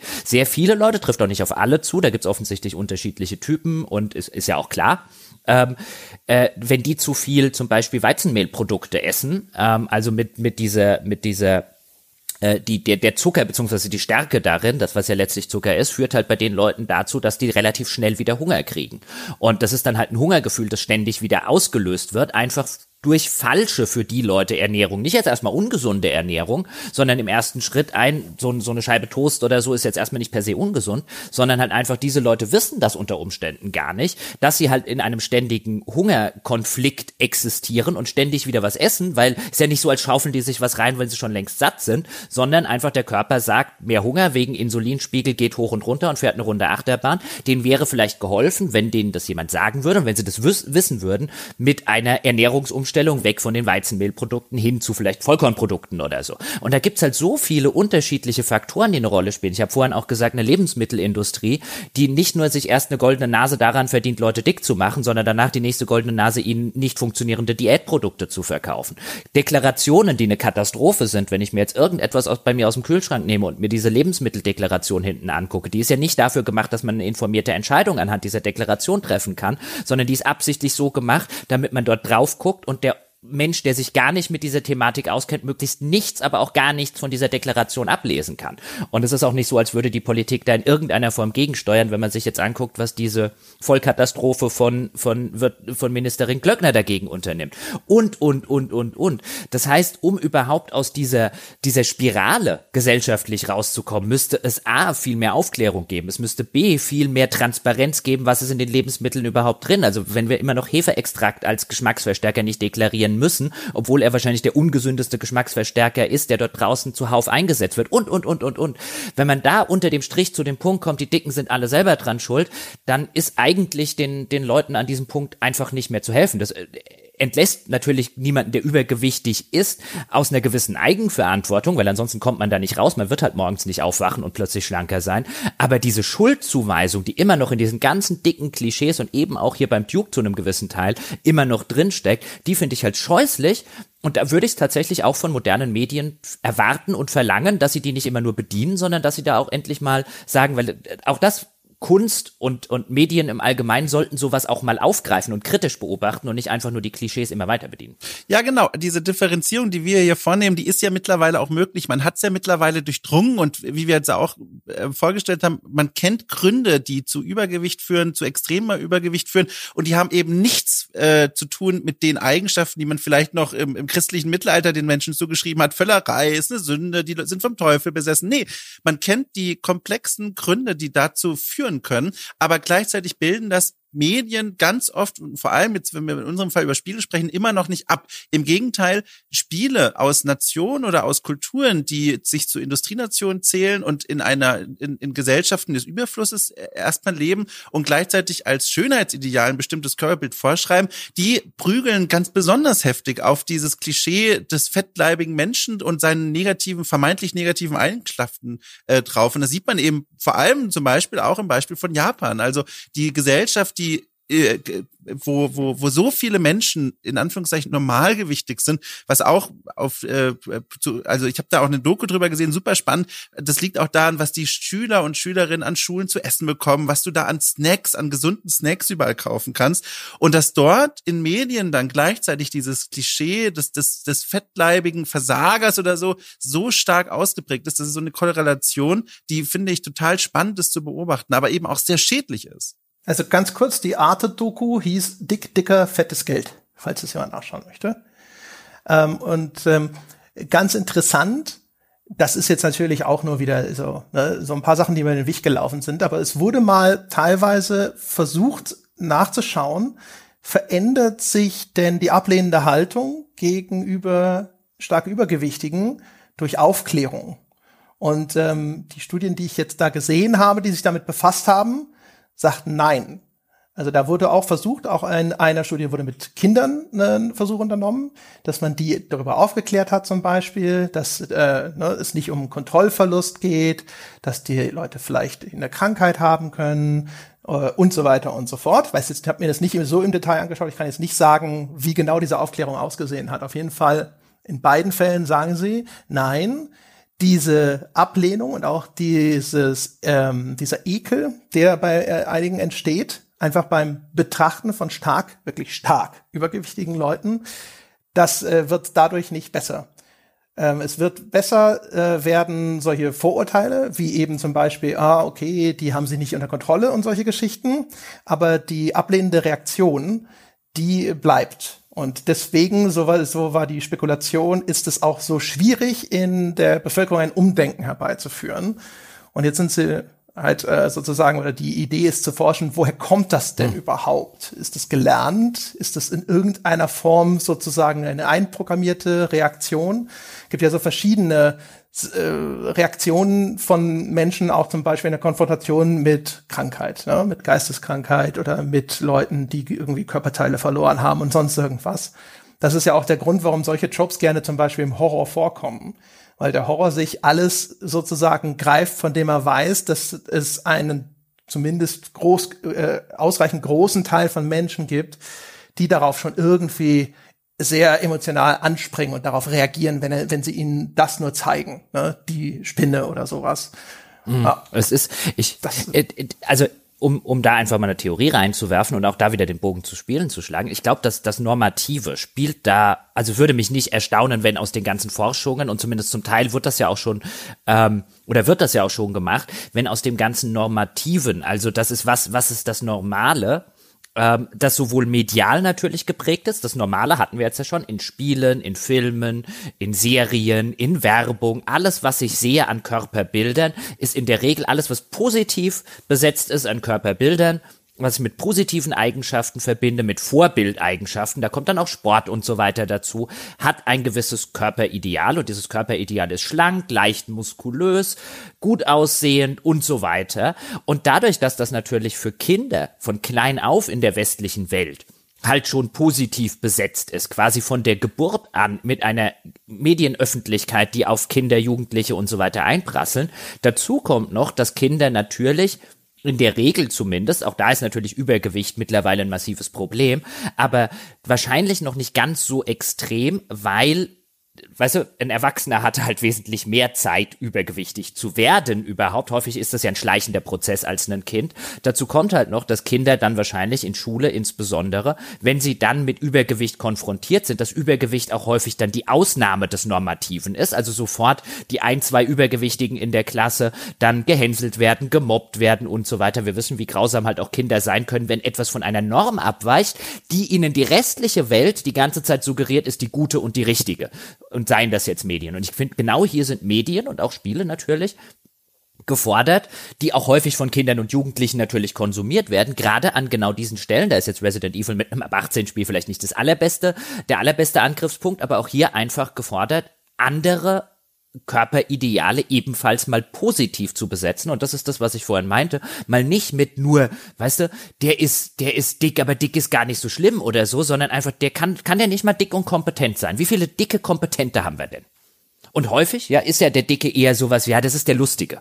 Ja, dann gibt's noch den lustigen Dicken im Film oder so. Der darf ein, ein paar, paar Sprüche reißen, aber kompetent, weißt du, wer, wer hält am Ende die Aliens auf? Das ist in der Regel der Dünne. Ja, genau. Und ich finde gerade das Horrorgenre, das ist immer so ein schöner, so ein schöner, so ein schöner Marker, wo man so ein bisschen reinfühlen kann, wie sich eine Gesellschaft definiert, weil Horror eben nur funktionieren kann über diese Andersartigkeit. Man kann, also Horror zieht seine Wirkkraft aus dem Verstörenden und was ist verstörend? Alles, was auf eine extreme Weise von der Norm abweicht. Und das ist genau das, was du, äh, Jochen, sagst. Dadurch, dass zum Beispiel dieses Körperbild nicht normalisiert ist. Also ich war jetzt auch kürzlich zu Besuch bei mir bei der Familie in Süddeutschland und da habe ich mal im Kinderbuch geblättert, was die, was die Kinder meiner Schwester so zu lesen bekommen. Da habe ich auch gesehen, alle Kinder in diesem Kinderbuch äh, war gezeichnet, handgezeichnet, ein Comicstil, normalgewichtig. Und dann gab es ein Kind, das von der Mutter so ein bisschen, da war die Mutter, äh, Helikoptermutter, hat sich immer um das Kind gekümmert. Das Kind selbst war nicht kompetent in irgendetwas, konnte nicht auf Bäume klettern, konnte, musste immer beschützt werden. Und das war natürlich das einzig übergewichtige Kind. Und das bekommt diesen, direkt diesen Stempel aufgesetzt, wo man lernt, aha, diese negativen Eigenschaften sind gleichzusetzen damit. Plus, es ist nicht normal, übergewichtig zu sein. Und das öffnet Tür und Tor für diese negativen Charakterzuschreibung. Und da, da fahre ich dann dieselbe Straße entlang wie auch Jochen, wenn ich sage, dass eben Medien, in dem Fall jetzt Spiele, ganz erheblich dazu beitragen könnten, nicht nur Spiele selbst, sondern als Teil von vielen Medien, äh, dieses Körperbild auf eine Art zu normalisieren oder zumindest zu entdämonisieren. Und das machen ja leider immer noch viele Spiele nicht. Ja, ein, ein, ein ganz kurzer Einhaken dazu weil wir das auch so ein bisschen im Forum in der Diskussion nach dem nach der Blattkritik hatten, ähm, wo ich es nur mal angesprochen habe hier, weißt du, Dicke haben eigentlich keine so richtige Lobby gefühlt in einer medialen Öffentlichkeit. Weißt du, es gibt ja immer noch diese ganzen, diese ganzen Fernsehshows auf den Asso-Sendern, wie ich, äh, wie ich dann gerne dazu sage, so RTL 2 und Co. Also nicht jeder, der sie guckt, ist ein Asso, aber da wird halt gern so wirklich mit asozialen Sachen, also bloßstellen, lustig machen und so. Und dann gibt es ja so Biggest Loser und wie der ganze Spaß nicht alles heißt. Also das würde man jetzt Gott sei Dank mit Homosexualität auf so einer Ebene nicht mehr machen. Und dann kommt halt häufig einer, ja, ein Homosexueller zum Beispiel oder ein Schwarzer oder ein Jude oder wen man auch sonst immer nehmen, die, die können ja wirklich gar nichts dafür. Also es ist ja nicht so, als könnten die als könnten die das ändern von sich aus. Der, der Übergewichtige kann das ja per se. Und natürlich kommt erschwerend hinzu, sozusagen, dass der Übergewichtige, bei dem ist das ja, weil du gerade gesagt hast, ist normal übergewichtig zu sein. Ja, aber es sollte ja schon ein Ja-Aber sein, zumindest ab einem gewissen Grad, wo ich vorher mit André war. Es ist ja ungesund für die Menschen. Also natürlich wird es auch Menschen geben, die sagen, ich bin hier einfach total glücklich in meinem Körper, wie ich gerade bin, und dann habe ich 20 Kilo zu viel, dann habe ich 20 Kilo zu viel. Und das, ähm, das erhöhte, was weiß ich, Herzinfarkt, äh, Herz-Kreislauf-Risiko und so weiter, das gehe ich ein, genau wie jemand, der vielleicht häufiger mal sagt, äh, ich rauche eine Zigarette oder ich trinke ein Bier. Das ist ja auch völlig legitim und äh, das ist ja auch okay so, aber ich finde, man sollte halt trotzdem auch da aufpassen, dass man nicht normalisiert etwas, was im, im ersten Schritt eigentlich schon mal, ähm, also normalisiert auf so einer Ebene ein, ähm, es ist schwer, das irgendwie so, so in Worte zu fassen, ohne, ohne jemandem auf die Füße zu treten, was ich ja gar nicht will.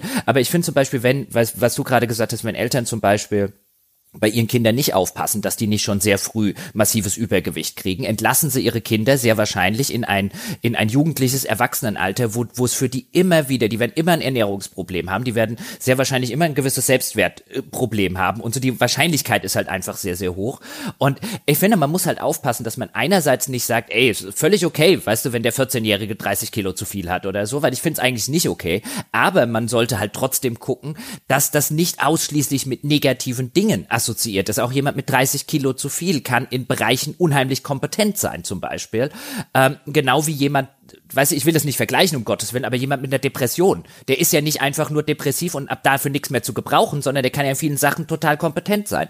Also, dass man das eine auch mal von dem anderen entkoppelt, nicht immer nur die positiven Eigenschaften, weißt du, des Homosexuellseins, des Schwarzseins und so weiter, sondern einfach, der ist jetzt halt schwarz, homosexuell, dick, was auch immer und der ist in etwas völlig anderem, was damit gar nichts zu tun hat, einfach unheimlich kompetent. Und diese Entkopplung, glaube ich, die, der, der Eigenschaften vom Körperbild, ich glaube, das ist das, relevante. Das haben wir ja auch bei Rassismus, zum Beispiel Sexismus, haben wir ja gesehen, wie viele Jahrhunderte das dauert, bis die Menschen bereit sind, in der Masse einfach mal das, das, das, das Charakterurteil zu entkoppeln vom Aussehen. Ja, also das ist auch, da, da gehe ich auch voll mit. Das ist, glaube ich, der erste Schritt, mit dem schon sehr viele Spiele, aber auch viele andere Medien schon das erste Problem haben. Zu entkoppeln das Körperbild von Charaktereigenschaften, die dann häufig auch negativ eben sind, wie wir schon herausgearbeitet haben. Was natürlich auch wieder daran liegt, wenn man das macht, dann gibt man quasi als Künstler, sage ich jetzt, oder als Künstlerin, die ein künstlerisches Werk schafft, ein Werkzeug auf, das in erster Linie eigentlich ja sehr hilfreich ist. Also, dass man sagt, man arbeitet mit Klischees, äh, man zeigt den Menschen etwas und die haben sofort einen bestimmten Wertekorpus im Kopf und dann spart man sich als Künstler, als Künstlerin die ausführliche Charakterisierung. Also auch sowas wie, weiß ich nicht, da fallen, also da fallen mir tatsächlich bei Klischees vor allem negative Dinge ein. Aber das ist ja erstmal so, so, so ein Stilmittel. Ähm, ich muss jetzt zum Beispiel, das ist jetzt ein bisschen um zwei Ecken, aber das ist so ein Beispiel, dass äh, das jetzt nicht sofort irgendwie auf eine, irgendeine Art verletzend ist. Aber wenn ich denke an mein Archäologiestudium, ein Klischee, was ich da ganz oft in, in der, oder ein, ein Topos vielmehr, was man ein Thema, was ich ganz oft in Literatur dann gesehen habe, war, dass äh, in, in antiker Literatur gerne gesagt wurde, wenn ein Mann dicke, breite Oberschenkel hatte, dann war das das Chiffre, dann war das das Topos für, der ist trainiert, der ist Krieger, der hat starke Gesäßmuskeln, weil er die eben braucht. Und dann muss man das gar nicht mehr erklären, dann reicht es, wenn der antike Autor sagt so, der hatte breite Oberschenkel, weiß jeder sofort, alles klar, der ist trainiert, der steht voll im Saft, der kann kämpfen. Und solche Klischees sind ja, wie gesagt, für den Künstler super hilfreich, weil er verkürzen kann und dann einfach innerhalb kurzer Zeit Charaktereigenschaften vermitteln kann. Aber das ist in dem Fall eben, finde ich, so eine, so eine Kopplung, die wir auch schon herausgearbeitet haben, die eben vor allem negativ besetzt ist. Und das ist das Problematische daran, wo man eigentlich sagen müsste, dieses, diese Kopplung müsste man eigentlich aufgeben. Also was ich glaube, ist, dass der Einfluss von Medien vielleicht äh, viel größer ist in dem Bereich, der gar nicht so sehr ins Extreme geht, sondern dass es, da, wenn es darum geht, dass, keine Ahnung, jetzt der durchschnittliche Mensch da draußen der ist gar nicht mal in Anführungsstrichen jetzt zu dick oder sowas, aber er fühlt sich halt scheiße. Er fühlt sich hässlich und er fühlt sich unvollkommen und er hat das Gefühl, ne, so wird das nie was oder sonst mhm. irgendwas. Und ähm, ich glaube, das ist die Auswirkung, wo ich zumindest ein viel größeres Zutrauen habe, mhm. dass Medien damit reinspielen. Und von äh, während umgekehrt bei diesem, äh, bei diesen Extremen, ne? also jetzt auch wie jetzt bei dem Beispiel vom Duke oder sowas, auch ein bisschen mit, mit dem, was ich vorhin, äh, mit Blick auf diese Studien, von denen ich vorhin erzählt habe. Das kann sein, dass das eine Reaktion ist, die jetzt nicht von Medien geschaffen oder auch von Medien abtrainierbar wäre zumindest möglich. Und das andere aber dieser Idealtypus, mhm. ne? Mhm. Diese ganzen Adonisse das, und genau. die ganzen Venusse, die uns präsentiert werden, die unerreichbaren, zurecht gefotoshoppten Ideale. Das würde ich zumindest erstmal als mhm. viel, ne, das ist eine viel höhere Wahrscheinlichkeit, dass das kritisch ist. Und da würde ich dann auch eher sagen, ich würde gar nicht vielleicht so sehr in diese Richtung gucken, oh, da sind jetzt, wie viele äh, Gegnertypen oder sonstigen richtig negativ dargestellte fettleibige Figuren in Videospielen gibt es. Ich glaube, das ist nicht mal so unüberschaubar viel. Aber ich glaube, die umgekehrte Frage ist die spannendere. Wie viele Helden ja, ja gibt das, es, die das, das, genau. Ne? Wo sind die Positivbeispiele? Genau. Wo werden die gesetzt als das ist der Held, der ist gut, genau. der ist Das meinte ich ja mit dem Normativen vorher. Weißt du, ich, ich, ich stimme dir völlig zu. Ich glaube nicht, dass die Darstellung des Duke zum Beispiel jetzt irgendjemanden, der vorher nicht Fettshaming betrieben hat, zum Fettshaming bringt. Oder der vorher gedacht hat, naja, dicke Leute sind eigentlich ganz okay. Und dann hat er Resident Evil gespielt und dann hat er festgestellt, nee, die sind eigentlich doch ganz schön widerlich. Ich glaube, auch das passiert nicht. Das Problem von dem Duke oder so finde ich eher so auf einer moralischen Ebene. Ich finde es verwerflich oder entsetzlich, Figuren einfach so darzustellen. Das macht man nicht, das gehört sich nicht, das ist unanständig. Es gibt ja auch noch einen anderen Aspekt. Es geht ja nicht nur um, äh, ist das ein Einfluss, hat das eine Einwirkung darauf, äh, wie andere Leute mit den Leuten umgehen, die so oder so ähnlich mhm. aussehen, sondern vor allem, es kann ja auch um Schonung gehen. Also Leute, die stark übergewichtig sind, möchten, sollten vielleicht nicht konfrontiert werden mit genau, einer Klischee-Darstellung, genau, die verletzend Genau, das ist. kommt noch dazu. Aber dann kommt halt das, was ich vorhin mit dem Normativen meinte, was du jetzt mit dem Adonis und den Idealen beschrieben hast. Also was ist denn, was wird mir denn tagtäglich in Medien, Werbung und so weiter als das Ideal präsentiert, als das Normal präsentiert? Und da wird natürlich ein Normal präsentiert, nachdem, wenn wir auf die Straße gehen, wahrscheinlich 90 Prozent, wenn überhaupt, der Leute nicht normal sind. Ähm, weil, weißt du, wann siehst du allein der Werbung mal irgendeinen Mann, der nicht einen Waschbrettbauch hat oder zumindest nahe dran ist? Ähm, wann siehst du eine Frau in einer Werbung, die nicht eine Figur hat, wo wahrscheinlich 90 Prozent der Frauen echt weißt du, die, denen das wichtig ist, zumindest der Teil, sagen würde, ich komme da in meinem Leben wahrscheinlich nicht mehr hin. Und diese, diese Grundunzufriedenheit, die du gerade ansprichst, ich glaube, die ist tatsächlich das wahre Problem, wo du halt einfach sagen würdest, vielleicht würde es schon helfen, wenn die, das Normative, also das Ideal, einfach mal zehn Prozent mehr wiegen würde. Ja, genau. Das ist also die Entwicklung, die man ja auch zum Beispiel so in der Modeindustrie sieht, so natürlichere Models und so. Wobei ich da manchmal was gesehen habe, wo es dann hieß so, jetzt haben wir aber mal ganz normale Frauen als Model genommen. Und da habe ich gedacht so, the fuck? Sehen aber immer noch ziemlich dürr aus. Aber naja, wurscht, das ist ein anderes Problem. Aber ja, genau. Also ich, äh, äh, das könnte man halt übertragen, ne, dass man sagt so, gib mir doch mal, ich finde es sowieso cool, ich habe das ja schon mal erzählt, wenn ich mir eine Figur selber bauen kann oder sowas, ich baue mir dann Figuren, die jetzt klassischerweise vielleicht eher so nicht so hübsch sind, ne, aber ich will halt einen Kriegsveteran, der hat dann halt von mir aus mal ein paar Narben im Gesicht und wenn ich, äh, wenn ich hier die Möglichkeit habe, eine Figur zu erstellen, die jetzt nicht aussieht wie Duke Nukem, danke, das finde ich super. Also spiele ich viel lieber als jetzt den hundertsten durchtrainierten Muskelprotz, wo ich mich wieder fragen muss, wie ist es überhaupt geschehen, dass ich zu so einem Sexidol geworden bin? War das alles nur Glück? ich glaube, hier kommt halt insbesondere bei Spielen, bei Filmen natürlich in gewissen Genres, aber bei Spielen insbesondere halt noch ein Problem dazu, nämlich das Normative, das haben wir mittlerweile im medialen Kontext geschluckt als ein, jemand, der so aussieht, also der typische Actionheld zum Beispiel, oder der typische Spieleheld, oder auch die typische Spieleheldin, so eine Lara Croft oder so, die kann all das körperlich, was wir sehen. Ja, die ganzen, nicht nur die, das ganze Geschieße und die ganzen Nahkämpfe und auf die, äh, auf die Bäume und die Berge da hochklettern und da mit einer Rolle runter sich wieder einen 10 Meter Sturz irgendwie überleben und hier fünf Meter weit springen und dieses ganze, diese ganzen Sachen, die halt gerade im Spielekosmos, gerade in den, in den, in den populären Genres extrem relevant sind. Das haben wir mittlerweile medial nach sonst wie vielen Jahren, in dem uns das in dem uns das gefüttert wurde, haben wir halt gesagt, okay, ja, ist zwar unrealistisch, dass eine Person das alles kann und danach noch irgendwie sieben Leuten mit ruhiger Hand in den Kopf schießt oder so, haben wir jetzt aber als das Trope oder als, als die Grundlage des Ganzen in Action-Unterhaltung einfach mal angenommen. Wenn du da jetzt jemanden hinstellst, weißt du, wenn du jetzt Lara Croft eine realistische Frauenfigur geben würdest, hättest du sofort wieder ähm, natürlich die Problematik, dass viele Leute nicht zu Unrecht sagen würden, ich glaube dir nicht, dass die das alles kann. Mhm.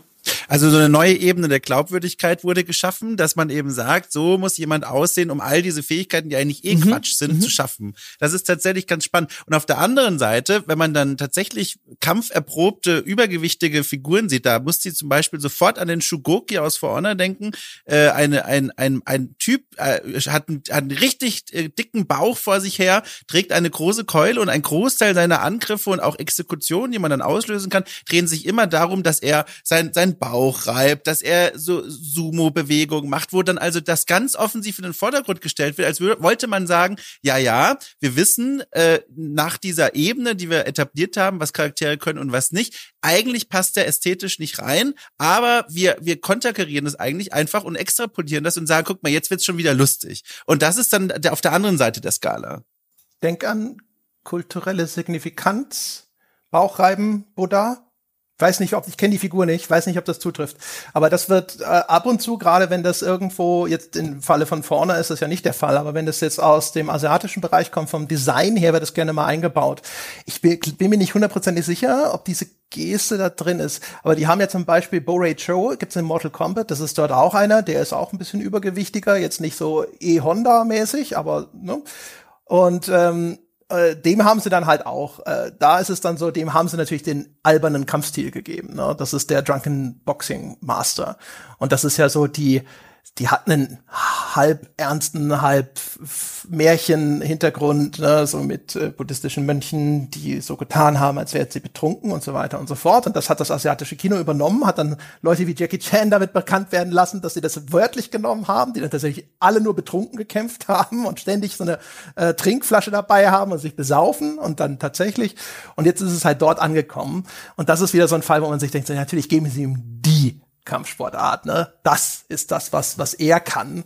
Ähm, aber bei, bei manchen von diesen Sachen muss man gucken. Also bei Honda sagt ja auch keiner so, ah, da haben sie mal einen Dicken gemacht, sondern ist halt ein Sumo-Ringer. Ist halt, ist halt. Ja, und dann, wenn wir, wenn wir das jetzt aber einfach ein bisschen weiterspielen, das wäre bestimmt ein leichtes für viele Spiele einen Helden oder eine Heldin abseits des äh, normativen Ideals in irgendeiner Form darzustellen, in vielen Genres, aber gerade in den plakativen Genres, weißt du, wenn wir jetzt sagen, ein Last of Us mit einer deutlich übergewichtigen Ellie oder einen deutlich übergewichtigen Joel oder einen Halo mit einem Master Chief oder einen Lara Croft oder oder oder. Also die die die Vorzeigespiele letztlich die halt auch im Mainstream ähm, und im AAA-Bereich halt auch wirklich eine Wirkmacht nach draußen haben. Wenn du jetzt jemanden sagst, sag mir die zehn bekanntesten Spielehelden oder so. In der Ebene, da wäre es aufgrund der, der Genrebasis, wird Ausnahmen geben, aber meistens schwierig in irgendeiner Form einen zum Beispiel Charakter mit deutlichem Übergewicht in irgendeiner Art und Weise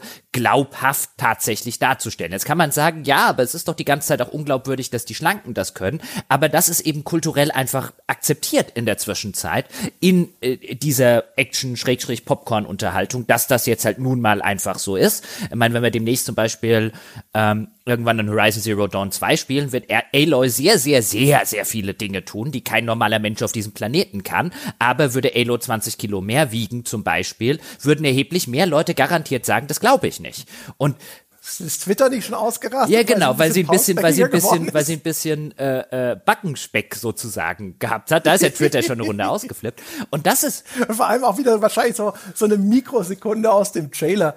Ich habe also ich habe bislang noch nichts gesehen, wo ich dachte so, Mensch, die Aloy hat sie auch Ja, also also äh, und sie sah auch ein bisschen zu männlich aus, hieß es, wo man jetzt auch gedacht hat. Also da siehst du aber auch schon, was da für Schönheitsideale, das geht dann ja noch weiter über das Gewicht hinaus. Ja, dann sind die Züge, die Gesichtszüge nicht mehr weiblich genug oder so. Ähm, und aber wenn du es eben, wie du an solchen Sachen siehst, wie wie löst du diese Problematik auf? Das wäre jetzt auch was, wo ich gar keine gar keine Antwort parat hätte und einfach sagen würde, weißt du, ist es klug hinzugehen und wird es funktionieren, vor allen Dingen hinzugehen und zu sagen, da wiegt jetzt die Lara Croft oder der, der äh, Nathan Drake beim nächsten Uncharted 20 Kilo mehr und kann das trotzdem immer noch alles, ohne äh, mit der Wimper zu zucken und würde man dann nicht sagen, das ist unglaubwürdig. Müsste man eigentlich. Also Steven Seagal macht immer noch Filme. Ja, andere, weißt du, oder andersrum, du könntest ja auch, andere Möglichkeit wäre ja zum Beispiel, dass jetzt der Nathan Drake halt dann immer mal häufiger ins Schnaufen kommt und du immer mal zwischendrin eine Pause machen müsstest, bevor du irgendwie weiterkletterst. Wäre auch eine Option, die du spielerisch tatsächlich einbauen könntest, um sozusagen zu simulieren, so ist das halt für Leute, die halt nicht den durchtrainiertesten aller Körper haben. Aber dann kommen wir, glaube ich, relativ schnell in die Problematik rein, dass viele Leute Spiele halt zum Eskapismus spielen wollen und halt einfach sagen, das nervt mich jetzt gerade. Das will ich gar nicht abgebildet haben. Ähm, ich wüsste da nicht so eine, so eine gute Weise da rauszukommen, weil das ist halt das Problem mit solchen lang eingeprägten kulturellen Bildern, die wirst du nicht einfach mal so schnell los. Also es kommt ja auch drauf an. Ich finde jetzt zum Beispiel, äh, man, man kann das ja nach Fall zu Fall machen.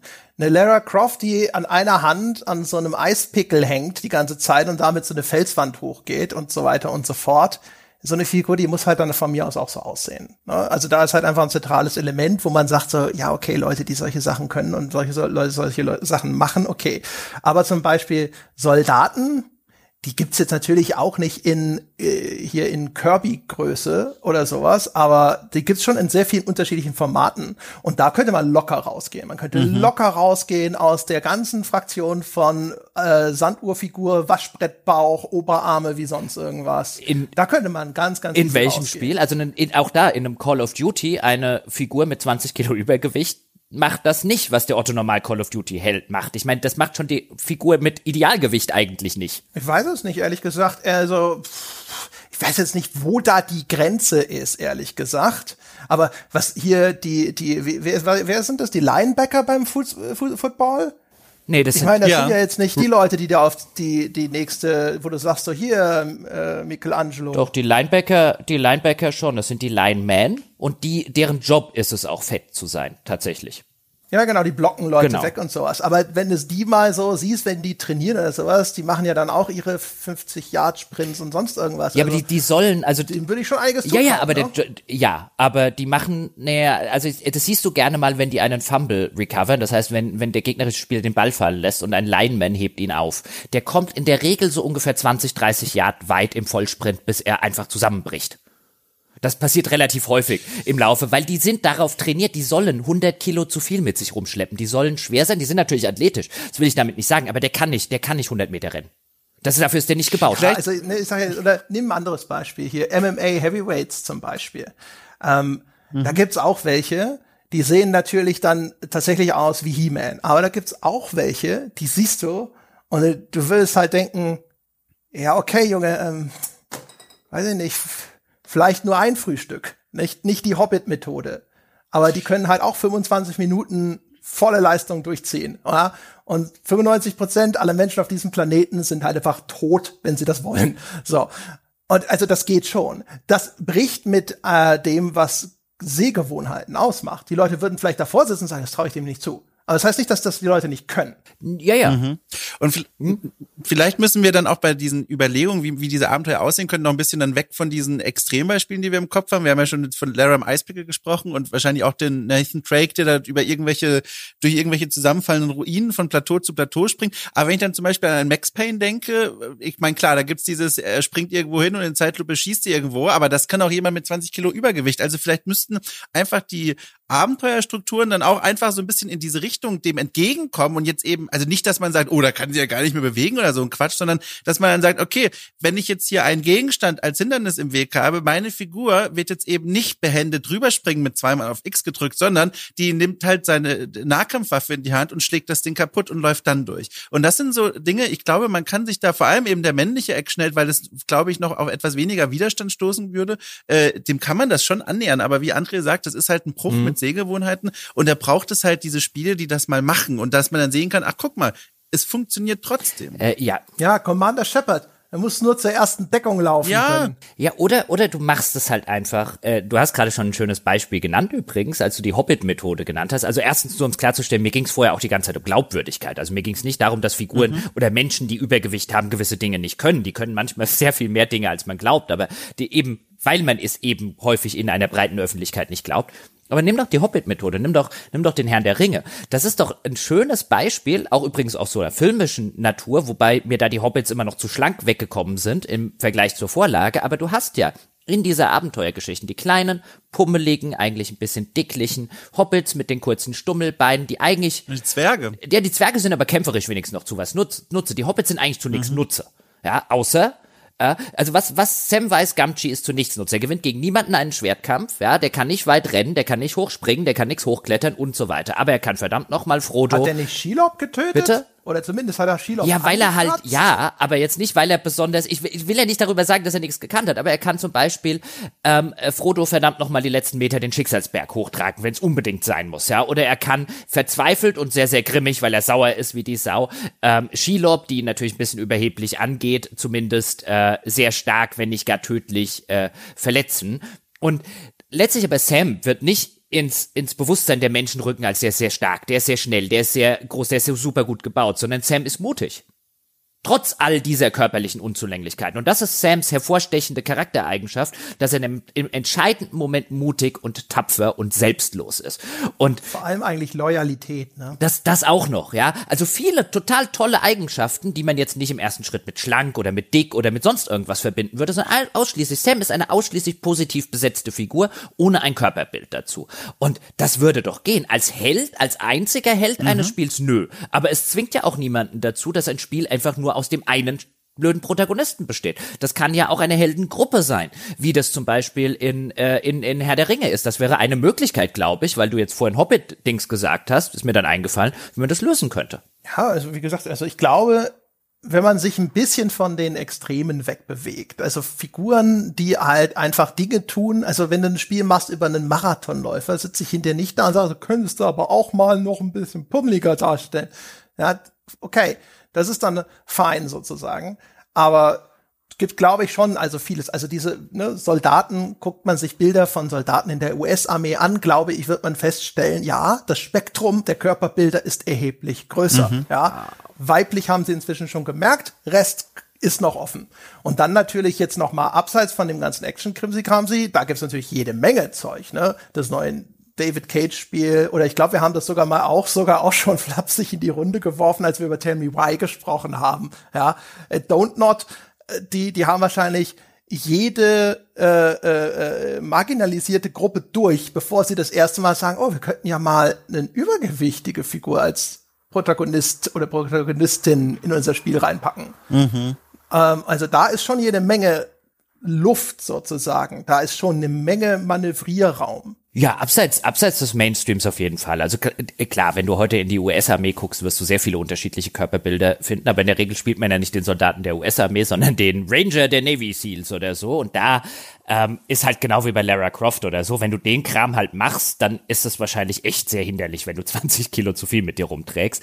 Das ist halt so ein bisschen, bisschen einfach, glaube ich, halt auch die Problematik des, des Mediums Spiel, insbesondere im Mainstream-Bereich, dass halt das, was dort abgebildet ist, halt ein, ein so kleines äh, eine so kleine Spitze letztlich eines eines Spektrums ist, ähm, wo man halt einfach sagen muss, dann musst du halt vielleicht einfach deine Erzählungen öffnen. Dann müssen da halt einfach vielleicht mehr Leute auch einfach eine Rolle spielen. Das wäre ja vielleicht ganz cool, weißt du, wenn wenn ähm, Lara Croft halt nicht einfach nur den, den lustigen, dicken Sidekick hätte, den sie jetzt vielleicht irgendwann mal dann bekommen würde, weil so den Token-Charakter äh, wie in South Park nennen würde, sondern, weißt du, wenn da halt einfach auch mehr Leute, nicht immer nur diese, diese, diese Heldenreise des einen einzigen in irgendeiner Form eine Rolle spielen würden. Auch darüber könnte man ja einfach unterschiedliche äh, äh, äh, Kulturgruppen, Körperbilder und so weiter eine Runde, eine Runde anpassen. Es muss ja nicht immer der Held sein. Ich glaube, wir denken auch im, im Spielekosmos, natürlich, auch da sind wir halt einfach kulturell geprägt. Ja, das Spiel hat einen Helden. Muss das so sein? Kann das nicht drei Helden haben? Mhm. Ist aber auch natürlich, wie ist denn der Held gebaut? Und ne, der Held ist sozusagen immer etwas Rares.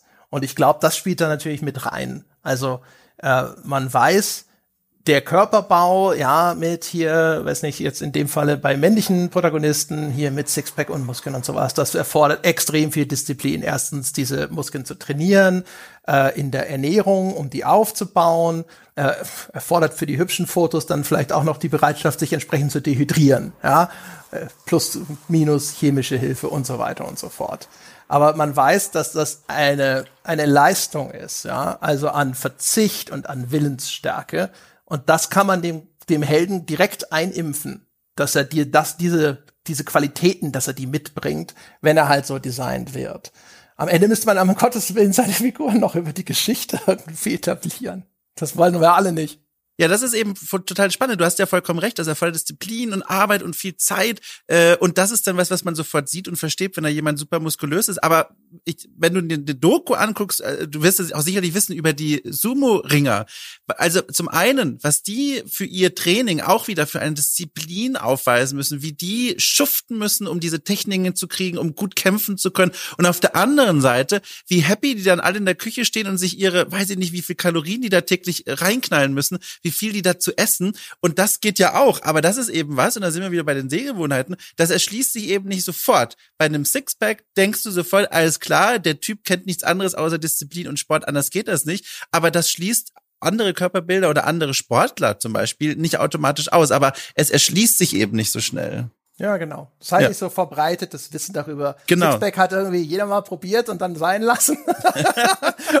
ich glaube, ich glaube, die aller, allermeisten Männer zwischen, ich sag jetzt mal 20 und 40, auf die solche Körperbilder eher abzielen, sagen wir zwischen 15 und 40 oder 45, die haben gar keine Ahnung, wie viel Arbeit in einem Sixpack steckt. Ich glaube, das, das haben die aller, allerwenigsten wissen das tatsächlich. Ich glaube aber, alle haben es schon mal probiert und, und, wieder bleiben lassen. Das mag sein. Und haben halt gemerkt, so, okay, ist nicht für mich. Ich weiß nicht, ob es die allermeisten, das, das, kann ich nicht einschätzen, aber ich glaube, die, die Arbeit, die alleine nur, wenn du ein bestimmtes Alter erreicht hast, um schlank zu bleiben, also wenn du jetzt ein schlankes Schönheitsideal nimmst, kein Sixpack oder so, einfach kein kein kein kleinen Bauchring oder so, einfach sogar das der, der selbst der so der, der der kleine Bauchansatz ist nicht da, einfach so schlank wie so wie man so vielleicht war, als man mal zwölf war oder so oder 15 oder so, einfach dieses oder 18, dieses diese Schlankheit äh, halten. Ja, ruder nur zurück mit deinem Pedo Schönheitsideal. Ja, ja. Nein, das, die geht ja nur, weil weißt, wenn ich zurückdenke, so an ein, weißt du, wann war ich denn selber mal schlank im, im Sinne von einem, weiß ich, wüsste ja gar nicht mehr, wann kam denn da so mal der erste, äh, der erste kleine Bieransatz oder so, den man dann später immer mal wieder erfolglos bekämpft hat.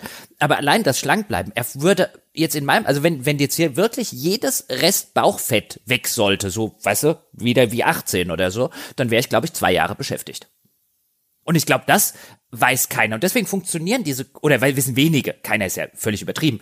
Aber, und ich glaube, deswegen funktionieren diese Körperideale auch so, gerade bei Männern, weil gerade vielen Männern gar nicht klar ist, wie weit sie davon entfernt sind.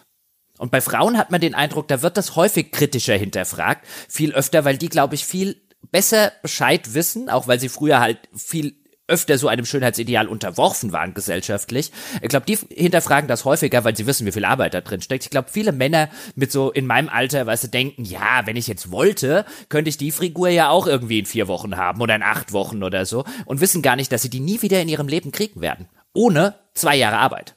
Das gute rum dann den Krugern halt, ja. Aber also ich glaube auf jeden Fall, da ist es das halt verbreiteter. Während ich glaube, was ja zum Beispiel genauso eine enorme Leistung von Disziplin und Willensstärke ist es sowas wie sich einen Doktortitel zu erarbeiten.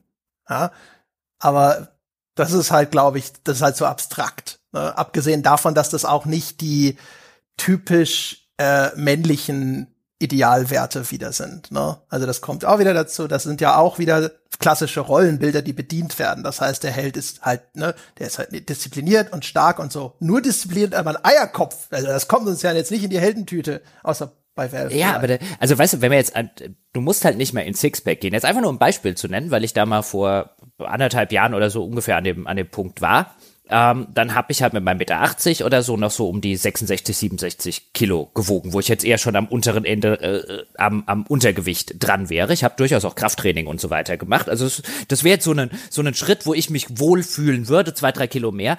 Aber das war halt so ein, okay, das restliche bisschen Bauchding, das würde ich jetzt halt einmal gerne in meinem Erwachsenenleben loswerden. Und das war halt auch noch bei 66 oder 67. Ich hätte mich ins Untergewicht hungern müssen, letztlich Kaloriendefiziten müssen, um das loszuwerden und dann halt wieder mit Muskelmasse aufzubauen. Also was da drin steckt an einer Anstrengung, ähm, die vielleicht dann teilweise auch noch ungesünder ist als das bisschen Speck, was man dann noch auf den Hüften hat und so weiter. Ich glaube wirklich, dass das ist in der Wahrnehmung von jungen Männern die vielleicht auch schon das ein oder andere Kilo mal zu viel auf die Hüften angepackt haben, wegen Alkohol, Pizza und was es da nicht alles gibt. Ich glaube, das ist nicht so, nicht so verankert. Wäre das so verankert, würden die, glaube ich, eher geneigt sein zu sagen, jetzt geh mir mal nicht mit dem Körperbild auf den Sack, das ich eh nie erreichen kann.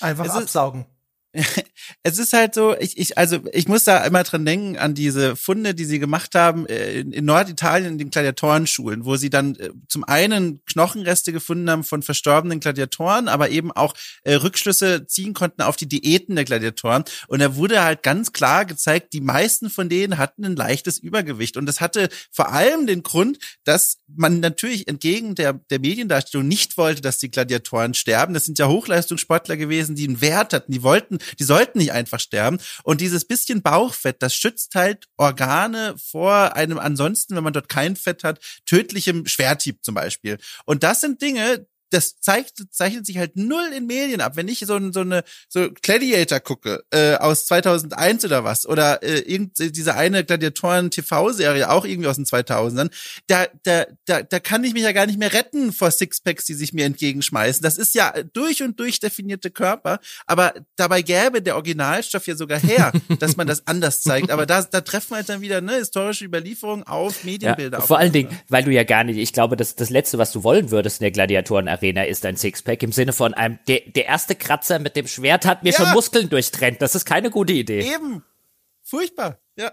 Ja, du hast ja vor allem, aber das hast du ja überall. Wir haben ja vorhin auch über so eine, würde man dann erwarten, dass diese Figur ständig durchschnaufen muss.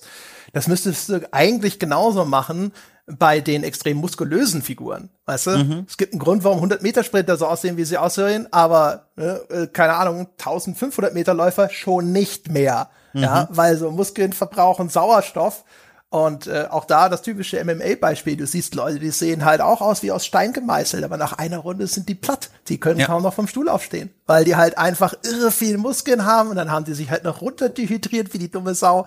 Und dann ist halt ganz schnell der Ofen aus. Also das sind halt dann keine Ausdauersportler mehr. Aber das das frisst man dann, weil er sportlich und fit aus. Und was ich halt auch noch interessant finde, also ich bin jetzt über 40 und ähm, äh, bin jetzt seit einigen Jahren ernährungstechnisch und sporttechnisch immer so ein bisschen auf dem auf dem Auf und Ab, weil ich einerseits natürlich gerne mal ein Bier trinke und gerne mal eine Pizza esse und so weiter. Andererseits halt langsam das Alter gerate, in dem in dem das halt auch ein bisschen ansetzt oder schneller als früher und in dem ich dann wieder gegenarbeiten muss und dann bin ich halt in so einer Art einer kleinen Wellenbewegung. Die macht mir jetzt auch gar nicht sonderlich viel aus, aber ich muss halt schon schon konstatieren, dass ich zumindest echt immer noch für mich ganz persönlich, nicht auf andere Leute da draußen angewendet, aber für mich ganz persönlich halt ein eigentlich bescheuertes, ja, für, für mein tägliches Leben Schönheitsideal habe.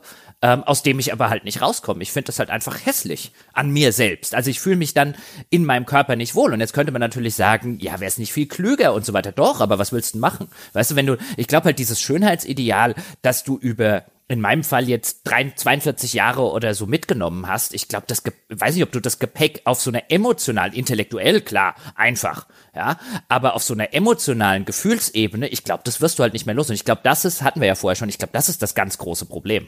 Dieses, dieses äh, normative Ideal, was dargestellt wird, dem ich jetzt halt dann immer mal wieder nicht mehr entspreche und mich dann halt im Spiegel anguck oder in der Dusche und halt sag so, naja, ein paar Kilo könnten jetzt halt schon wieder runter. Ich habe keinen Bock neue, also nicht nur, weil ich irgendwie keinen Bock habe, irgendwann neue Hosen zu kaufen, sondern weil das das Signal wäre Panik, Panik. Und eigentlich ist es dumm, aber ich krieg's trotzdem nicht mehr raus, glaube ich. Das, also bei mir ist es irgendwie umgekehrt. Ich habe das Gefühl, je älter ich werde, desto entspannter komme ich damit über die Runden. Bin da jetzt zum Beispiel gerade aktuell relativ gut mit mir im Reinen. Sitze da und würde mir denken so, wäre es noch sexier, wenn du 10 Kilo abnimmst? Ja, aber unfair für den Rest ja. der Welt. Also Han Solo, sag ich jetzt mal, ja, ist ja auch mit 10 Kilo Übergewicht sexy. Ja, ich weiß, also ich würde, manchmal würde ich mir wünschen, das wäre so, ist jetzt vielleicht auch bei mir so, weil es so, weil nahezu alle in meinem Freundes- und Bekanntenkreis haben halt echt ordentlich zugelegt in der Zwischenzeit und hätten, wo ich jetzt sagen würde, ein, da ist Übergewicht.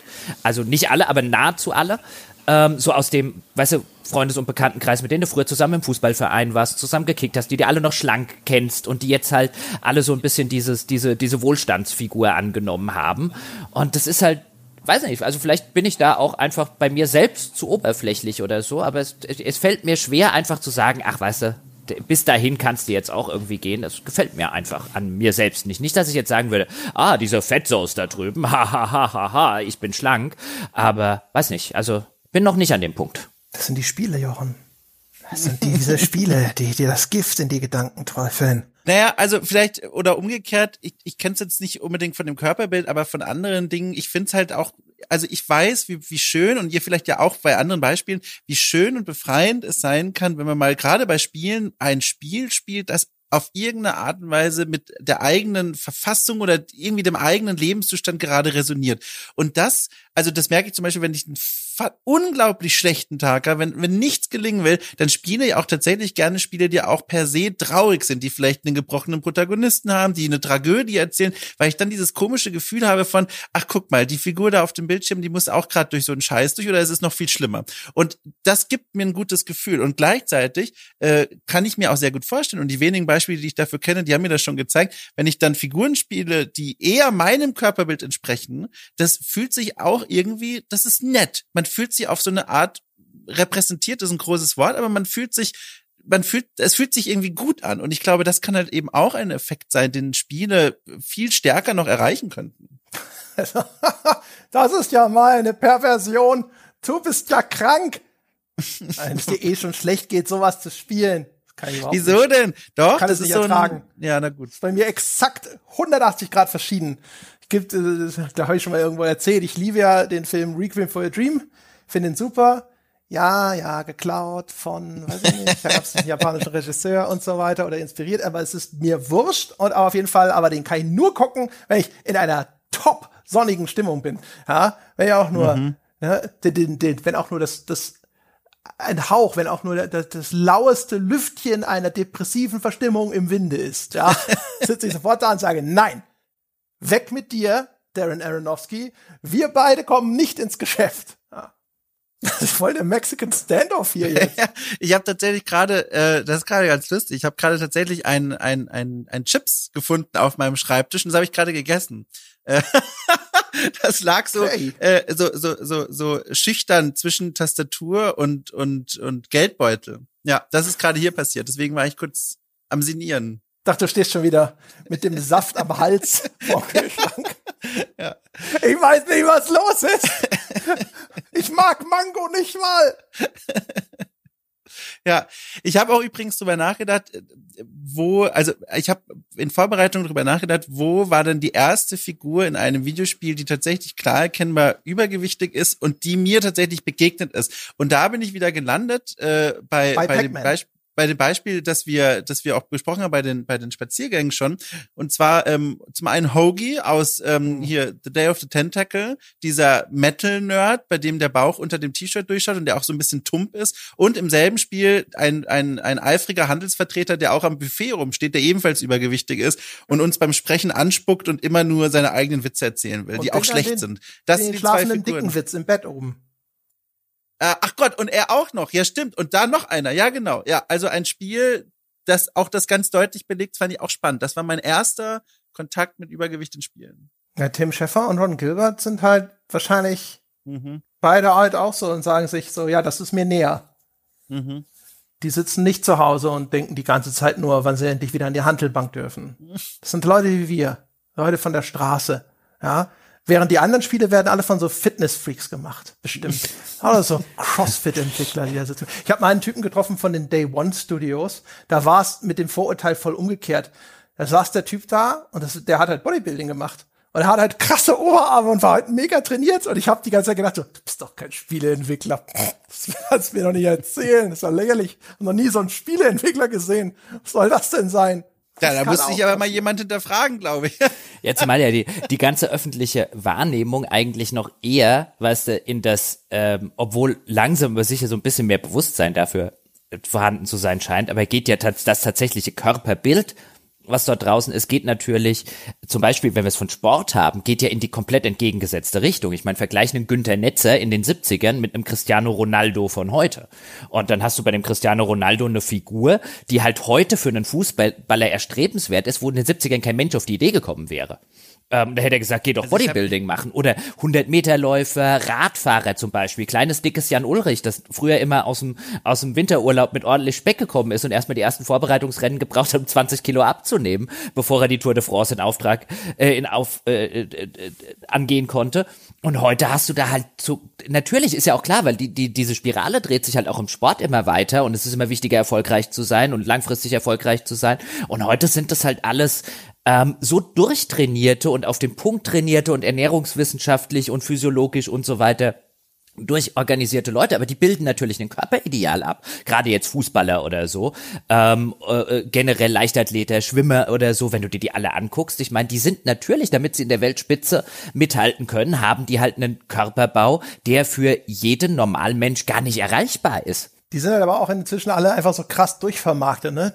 Die Schweine äh, von der Werbung, weil das siehst du dann halt auch. Also das es gibt halt auch, jetzt das dritte MMA-Beispiel, es tut mir leid, aber da, du hast halt da Athleten, die halt sagen, das und das und das, das habe ich trainiert, das bringt mir als Kämpfer nichts, aber ich bin halt vermarktbarer, wenn ich cool aussehe, ja. Und die Leute haben eine gewisse Erwartung daran, wie jemand sozusagen in dem Job aussieht. Und wenn du halt auf Fotos schick aussiehst, ähm, dann ist das besser. Ich kann mir super vorstellen, dass das halt auch für äh, sowas wie Fußball und so weiter gilt. Also, dass die Leute sagen so, ja, Cristiano Ronaldo, das bringt dir jetzt vielleicht nicht, um ein besserer Fußballspieler zu werden, aber was Werbeverträge angeht. Also da wäre es schon ganz gut. Im, Im Falle von Ronaldo hat es ihm wirklich was gebracht. Also als er so sein, sein Regiment so richtig umgestellt hat, und er macht auch, glaube ich, Low oder No Carb, äh, sehr religiös, keine, keine Cola, kein nix, nur Wasser. Also der hat ganze Ernährung umgestellt und hat jetzt halt wirklich so eine also der hat sich einen Adonis-Körper antrainiert und der ist halt als Fußballer nochmal eine, eine Klasse, finde ich, würde ich argumentieren, aufgestiegen, seit er halt gemerkt hat, okay, ich muss Körperlichkeit zulegen, muss mehr Muskelmasse aufbauen in Zweikämpfen und so weiter. Also der ist wirklich jetzt so dass dass der Inbegriff eines Fußballers, der es damit nochmal auf ein höheres Niveau geschafft hat. Aber ich weiß schon, ich weiß schon, was du meinst. Ich meine, das, das war jetzt bei der EM so, so ein lustiges Beispiel, wo er sich halt hingesetzt hat zur Pressekonferenz und erstmal die Cola-Flaschen vor sich vom Hauptsponsor Coca-Cola weggestellt hat und, und, mehr oder weniger gesagt hat, trink kein Cola. Das hat dem Hauptsponsor nicht mhm. so sonderlich gut gefallen. Ähm, aber da, da siehst du halt eigentlich die Diskrepanz, weißt du, der Sponsor Coca-Cola, der vor Cristiano Ronaldo steht und Cristiano Ronaldo, der halt sagt, wenn ich Cola trinken würde, würde ich nicht so aussehen. Coke Zero, Cristiano Ronaldo, huh? Hm. Das ist, ich glaube, wenn du, also wenn du das Regiment machst, was der, was der Herr Ronaldo macht, musst du halt auch sowas wie auch jetzt meine Flasche Dr. Pepper Zero oder so gesund ist was anderes. Ja, aber immerhin macht sie nicht fett. Wahrscheinlich, sobald halt irgendwie auch nur ein Molekül auf deiner Zunge landet, das so dieses dieses Zuckergefühl auslöst. Ja, das ist, das, das schlägt da irgendwelche Scheiben Ja, das, das, das gibt's aber, das, ja, ja, wahrscheinlich. Das gibt's aber tatsächlich. Ich bin Gott sei Dank gegen Süßstoff sehr unempfindlich. Es gibt ja wirklich Leute, die, äh, für die ist es sogar noch schlechter, den, den Zero Gramm zu essen, weil das halt auch da wieder ähm, zu Hungerattacken und so weiter später führt durch die Süßstoffe, die halt auch wieder mit dem Insulinspiegel so ein bisschen, ähm, ein bisschen Achterbahn fahren und Schlittenfahren an, anschließend. Ich kann das ganz gut wegtrinken. Ähm, aber da, auch da, weißt du, das ist halt, es gibt halt nichts bei dieser ganzen Ernährungssache, wo halt one, one size fits all, aber jeder will dir erklären, one size fits all. Weißt du, die, die Paleos wollen sagen, Paleo funktioniert für jeden. Die Low Carbs wollen sagen, Low Carb funktioniert für jeden. Die Low Fat wollen sagen, Low Fat funktioniert für jeden. Und es stimmt halt. Und die, was die Weight Watchers sagen, zählen, ja, Kalorien zählen funktioniert für jeden. Und nein, das stimmt halt alles einfach nicht. Es gibt nicht one size fits all.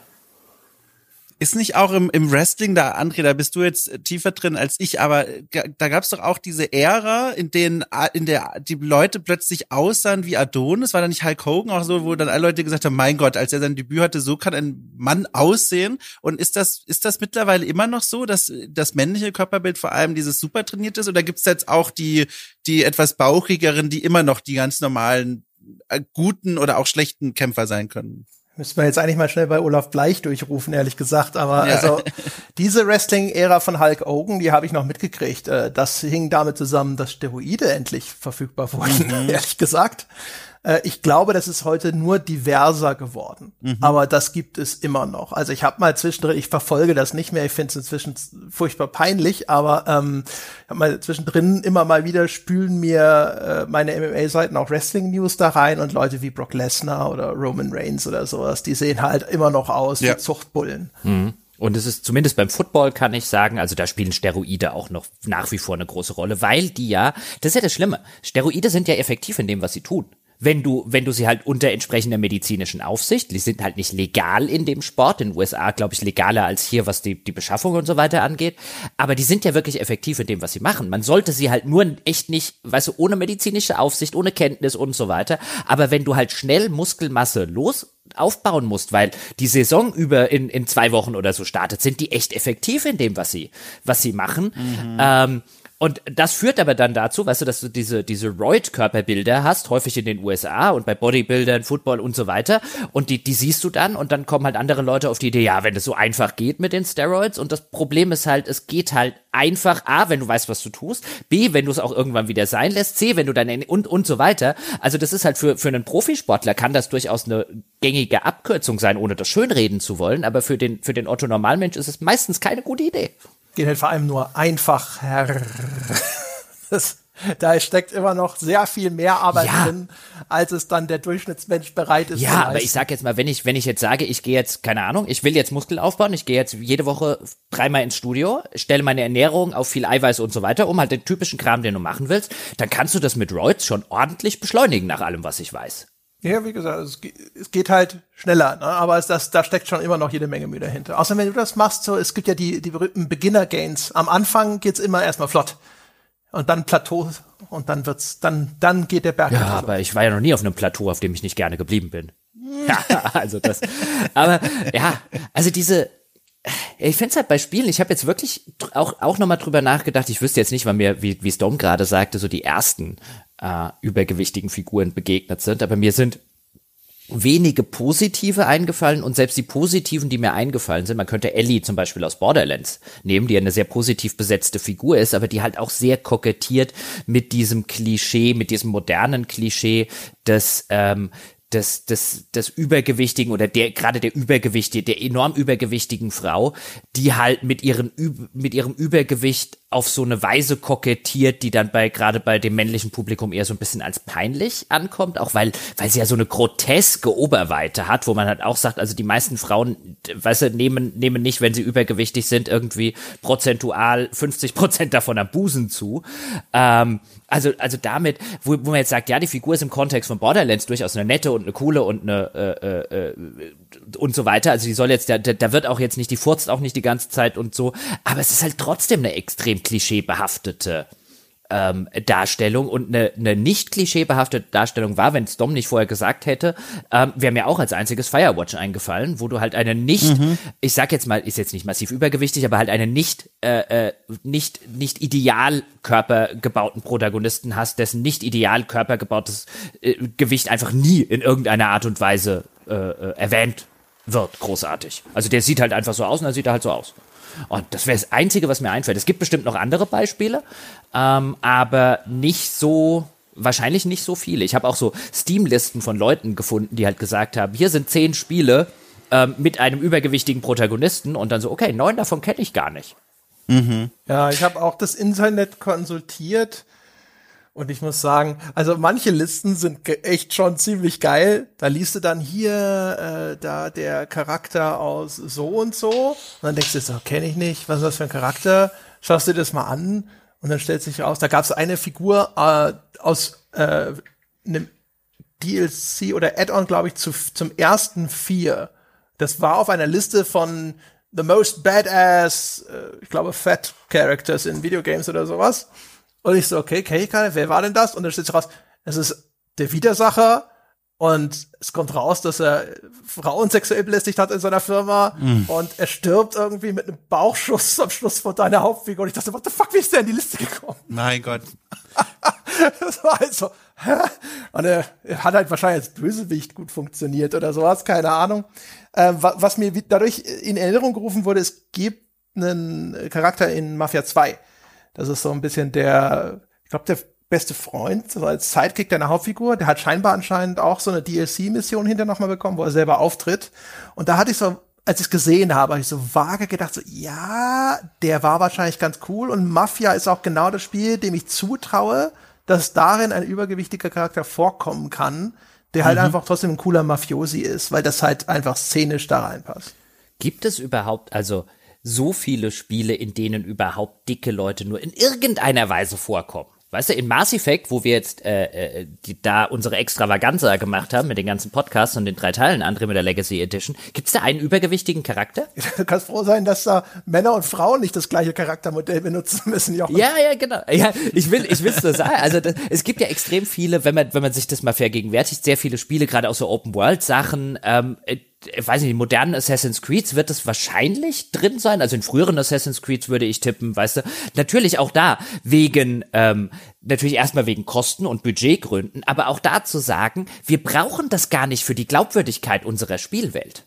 Also das ist ja auch schon eine Aussage, dass Dicke, die in einer Realität, in einer Öffentlichkeit ja durchaus vorhanden sind, übergewichtige, wenn man vor eine Tür geht, dass die für die Glaubwürdigkeit einer Science-Fiction-Welt, einer Gegenwartswelt, gut, bei Vergangenheit könnte man wahrscheinlich immer noch halbwegs argumentieren, gab es da genug zu essen, dass so viele Leute das sein konnten, dann guckt man aber wahrscheinlich, Archäologe Dom wird sagen, dass es trotzdem noch sehr viele, leicht zumindest übergewichtige Menschen wahrscheinlich in den Städten gab, wenn nicht sogar stark übergewichtige.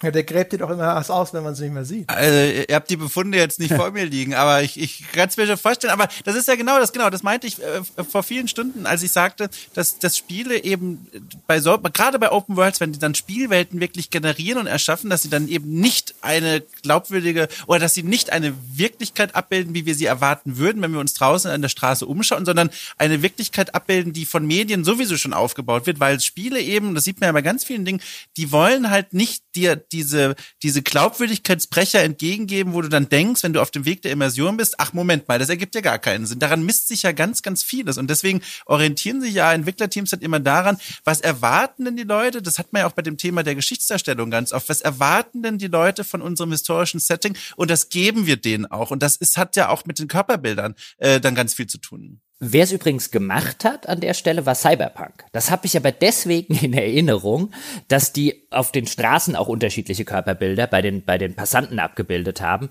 eher als einen Negativaspekt, nicht wegen dem, dem, dem unterschiedlichen Körperbild, sondern weil ich die, den Fall hatte, dass mir irgendwie, ich bin irgendwo lang gelaufen, wollte, glaube ich, zur nächsten Mission oder einkaufen und habe mir gedacht, also, das ist jetzt zum siebten Mal der gleiche dicke schwarze Mann, der mir entgegenkommt. Der muss aber schnell den sein. Den habe ich auch gesehen. Ich, ich glaube, wir meinen mhm. denselben. Der, einer, der sehr, einem immer wieder ins ja, Auge ja. sticht. Und ich dachte mir, also, das, also der muss aber schnell immer wieder ums Eck gerannt sein. Immer wenn ich, wenn ich nicht hingucke, rennt er wieder und kommt vor mich gerannt.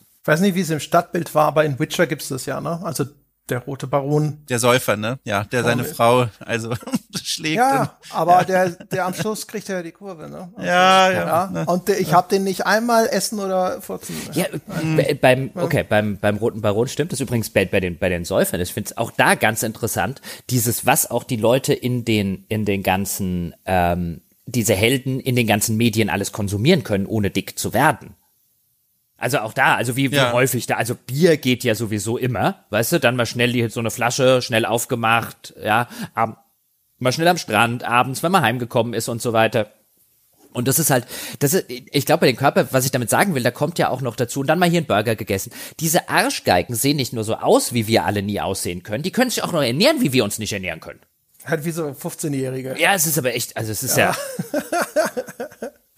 wie ist das? Also, Trevor ist weiß ich nicht. Und wie ist es mit Michael aus GTA 5? Ist der nicht zumindest so halbwegs normal wenigstens? Doch, ich glaube, oder? Aber, ja. doch, ich, ich hätte Michael jetzt auch als so normalgewichtig in, also nicht jetzt so ein schlankes Schönheitsideal, aber ich würde halt auch Michael nicht als einen Helden. Also er ist ein Protagonist, aber weißt du, willst du sein wie irgendjemand in GTA? Also ist das ein Vorbildprotagonist? Okay, in die Richtung, ja. okay. Ähm, ach, ja, also, Mann. aber dafür ist also, ne, die Auswahl ist nicht groß. Also es ja. wird am, am allermeisten fündig wirst du bestimmt bei den ganzen Beat'em Ups, also bei den Fighting Games. Ne? Und da kannst du schon sagen jetzt sowas wie Rufus Honda oder sowas. Ne? Street Fighter Bob, genau. Aber da ist halt dann wieder zu sehen, da wird das halt dann auch wieder in den Vordergrund gerückt und gesagt, so, und jetzt machst du einen Bauchplatscher und, und, ne, und, äh, und, und, weißt du, so diese typischen Angriffe, wo wieder Körpergewicht eingesetzt wird, was ja auch Sinn ergibt auf der einen Seite, aber auf der anderen Seite, wo du denkst, na, ist das nicht schon wieder ein Gag irgendwie? Hm, der ist halt einfach nicht. nur smart. Ja, ja, ja. Du musst im Kampf deine Assets nutzen, Dom. Kannst da nicht jetzt eitel anfangen, ja, wie sieht denn das aus, wenn ich jetzt einen Bauchplatscher mache? Ja, das stimmt wohl. Ja, so ja. gewinnt John Lee. Ja. ja. Wo, wo übrigens übergewichtige Protagonisten wahrscheinlich im, äh, das einzige Medium, das mir eingefallen ist und wo ich es ähm, wo ich auch nachprüfen konnte, halbwegs, dass sie dort weit über dem Schnitt von anderen Medien stattfinden, ist äh, Teenager-Literatur in den USA. Da ist es ein Riesentrend mittlerweile. Übergewichtige Protagonisten. Mm.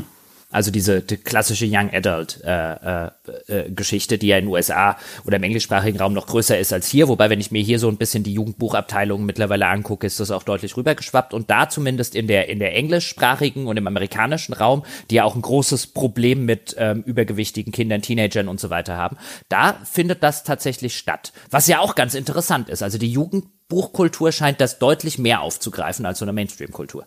Hm.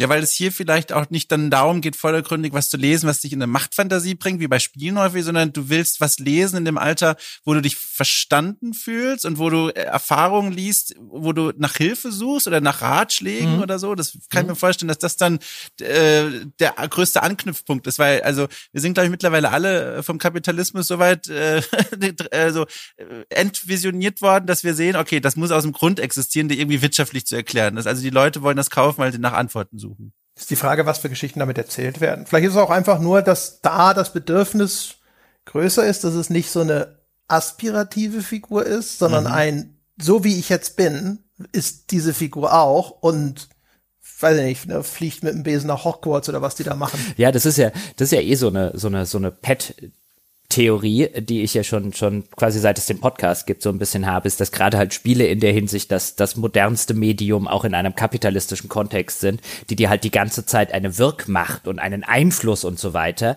nirgendwo sonst hat. Deswegen tauchen halt auch solche Protagonisten so im Mainstream und so weiter. Ist ein, ein von vielen Aspekten gar nicht auf, weil es halt die ganze Zeit um deine Machtfantasie gehen soll in einer Welt, in der du immer ohnmächtiger wirst und in der dir nur noch am Ende, weißt du, wenn, wenn wir es jetzt, wenn wir es jetzt ein bisschen zynisch runterdeklinieren, am Ende nur noch das, die, die, die, das, die Trugwelt, die Lüge des Spiels, ja, die Lüge der fiktiven Welt kann dir noch eine, eine, eine Macht vorgaukeln, während in der Realität hast du gar keine mehr. Mhm. Würde jetzt der zynische Poststrukturalist sagen, aber zu dem wollen wir nicht noch werden.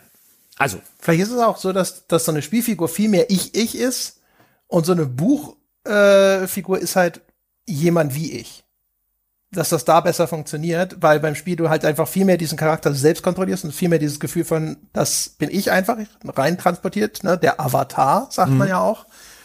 Und dass das dann, wenn Klar. du eine Geschichte liest oder sowas, ne, dass du dann, wenn dann, dann die Hauptfigur dort halt auch stark und schön und hyperkompetent ist, dass du dann eher sagst so, äh, Klar. genau wie Becky. Klar. Ich hasse Becky. Ja, durchaus. Wobei, und ich glaube halt, es, es, es bedient ja auch was anderes. Also klar, der Protagonist in einem Film oder in einem Roman, das ist erstmal immer jemand anderes und nicht aktiv ich selbst wenn ich jetzt zwischengeschaltet halt so eine ausdefinierte Figur wie Shepard, Nathan Drake und so weiter äh, habe, ähm, redet das Spiel ja häufig immer noch mit mir als als Spieler. Und ich glaube, aber ich glaube schon, das kommt nicht ganz von ungefähr, dass halt der der große Aufstieg der der Spieler auch im, im Massenbereich ziemlich einhergeht mit einem immer weiter wachsenden Gefühl von Ohnmacht, was jetzt zum Beispiel wirtschaftliche, gesellschaftliche und so weiter Dinge äh, und Veränderungen angeht und dieses Gefühl von ist ja wurscht, wenn du wählst, ja wurscht, was du machst, bleibt ja immer alles wieder dasselbe dasselbe.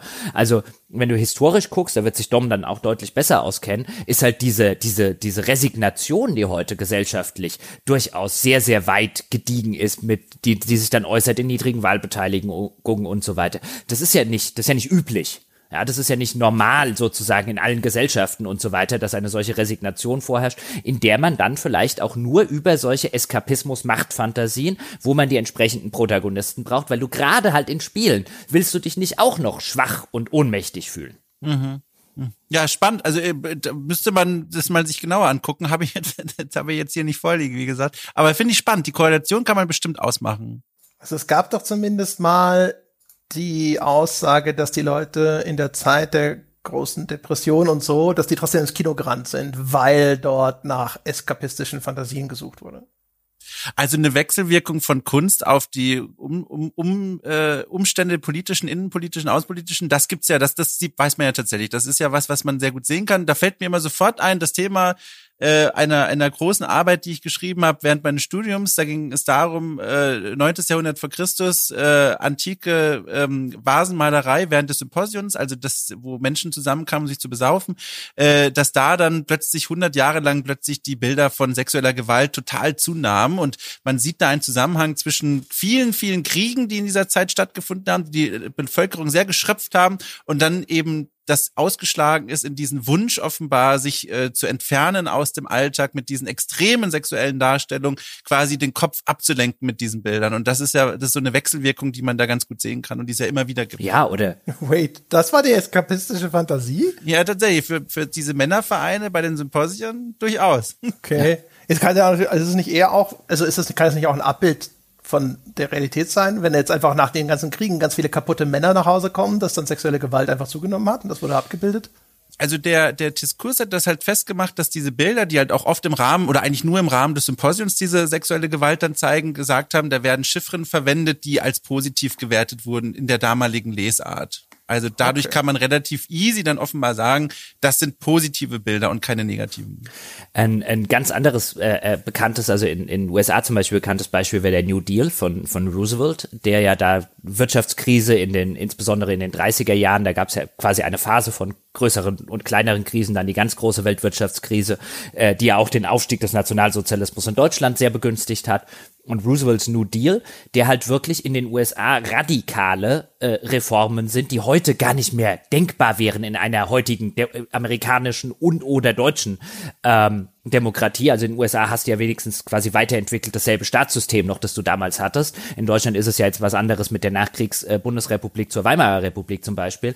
Aber halt, die dann aber auch sich in der Kunst, zum Beispiel Film und so, wiedergespiegelt haben, als es dann aufwärts ging durch diesen New Deal und so weiter mit viel mehr Optimismus kommt Dinge, die wir schaffen können und so weiter. Also weniger diese Resignation, mhm. sondern dieses Aufbruchsdenken. Wir spucken in die Hände, wir machen was Neues.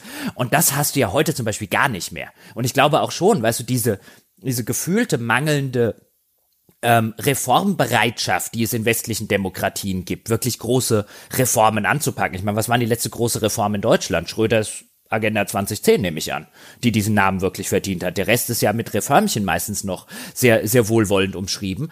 Also dieser, dieser Stillstand, der ja nicht nur gefühlt herrscht, sondern tatsächlich auch politisch in vielerlei Hinsicht herrscht, dass der halt auch zu so einer, zu so einem Resignieren vielleicht führt, das dann begünstigt, dass du insbesondere in Spielen halt diese Macht ausleben möchtest, um diese gesellschaftliche Ohnmacht wiederum äh, äh, zu bekämpfen, mhm. die dich jeden Tag so ein bisschen befällt, wenn du halt rausguckst und halt einfach sagst, ist ein, glaube ich wirklich, dass wir diese Klimakrise in, in, in, in, in äh, oder die, die bevorstehende in die, in den, äh, in den Griff kriegen? Nee. Wenn ich ehrlich sein soll, nee. Ja, wir kriegen es ja nicht mehr in dem Land in den Griff. Wie wollen wir das weltweit in den Griff kriegen? Und weißt du, halt alle solche Gefühle, die halt dafür sorgen, dass wir vielleicht halt die Spiele haben, die wir haben. Mhm. Muss natürlich auch übrigens mit mitdenken, aber auch, äh, so Kino in den früheren Jahren oder sowas ist auch viel mehr noch vom Staat bestimmt. Klar. Das ist viel mehr noch Propaganda ja. auch einfach, ein Propagandakanal.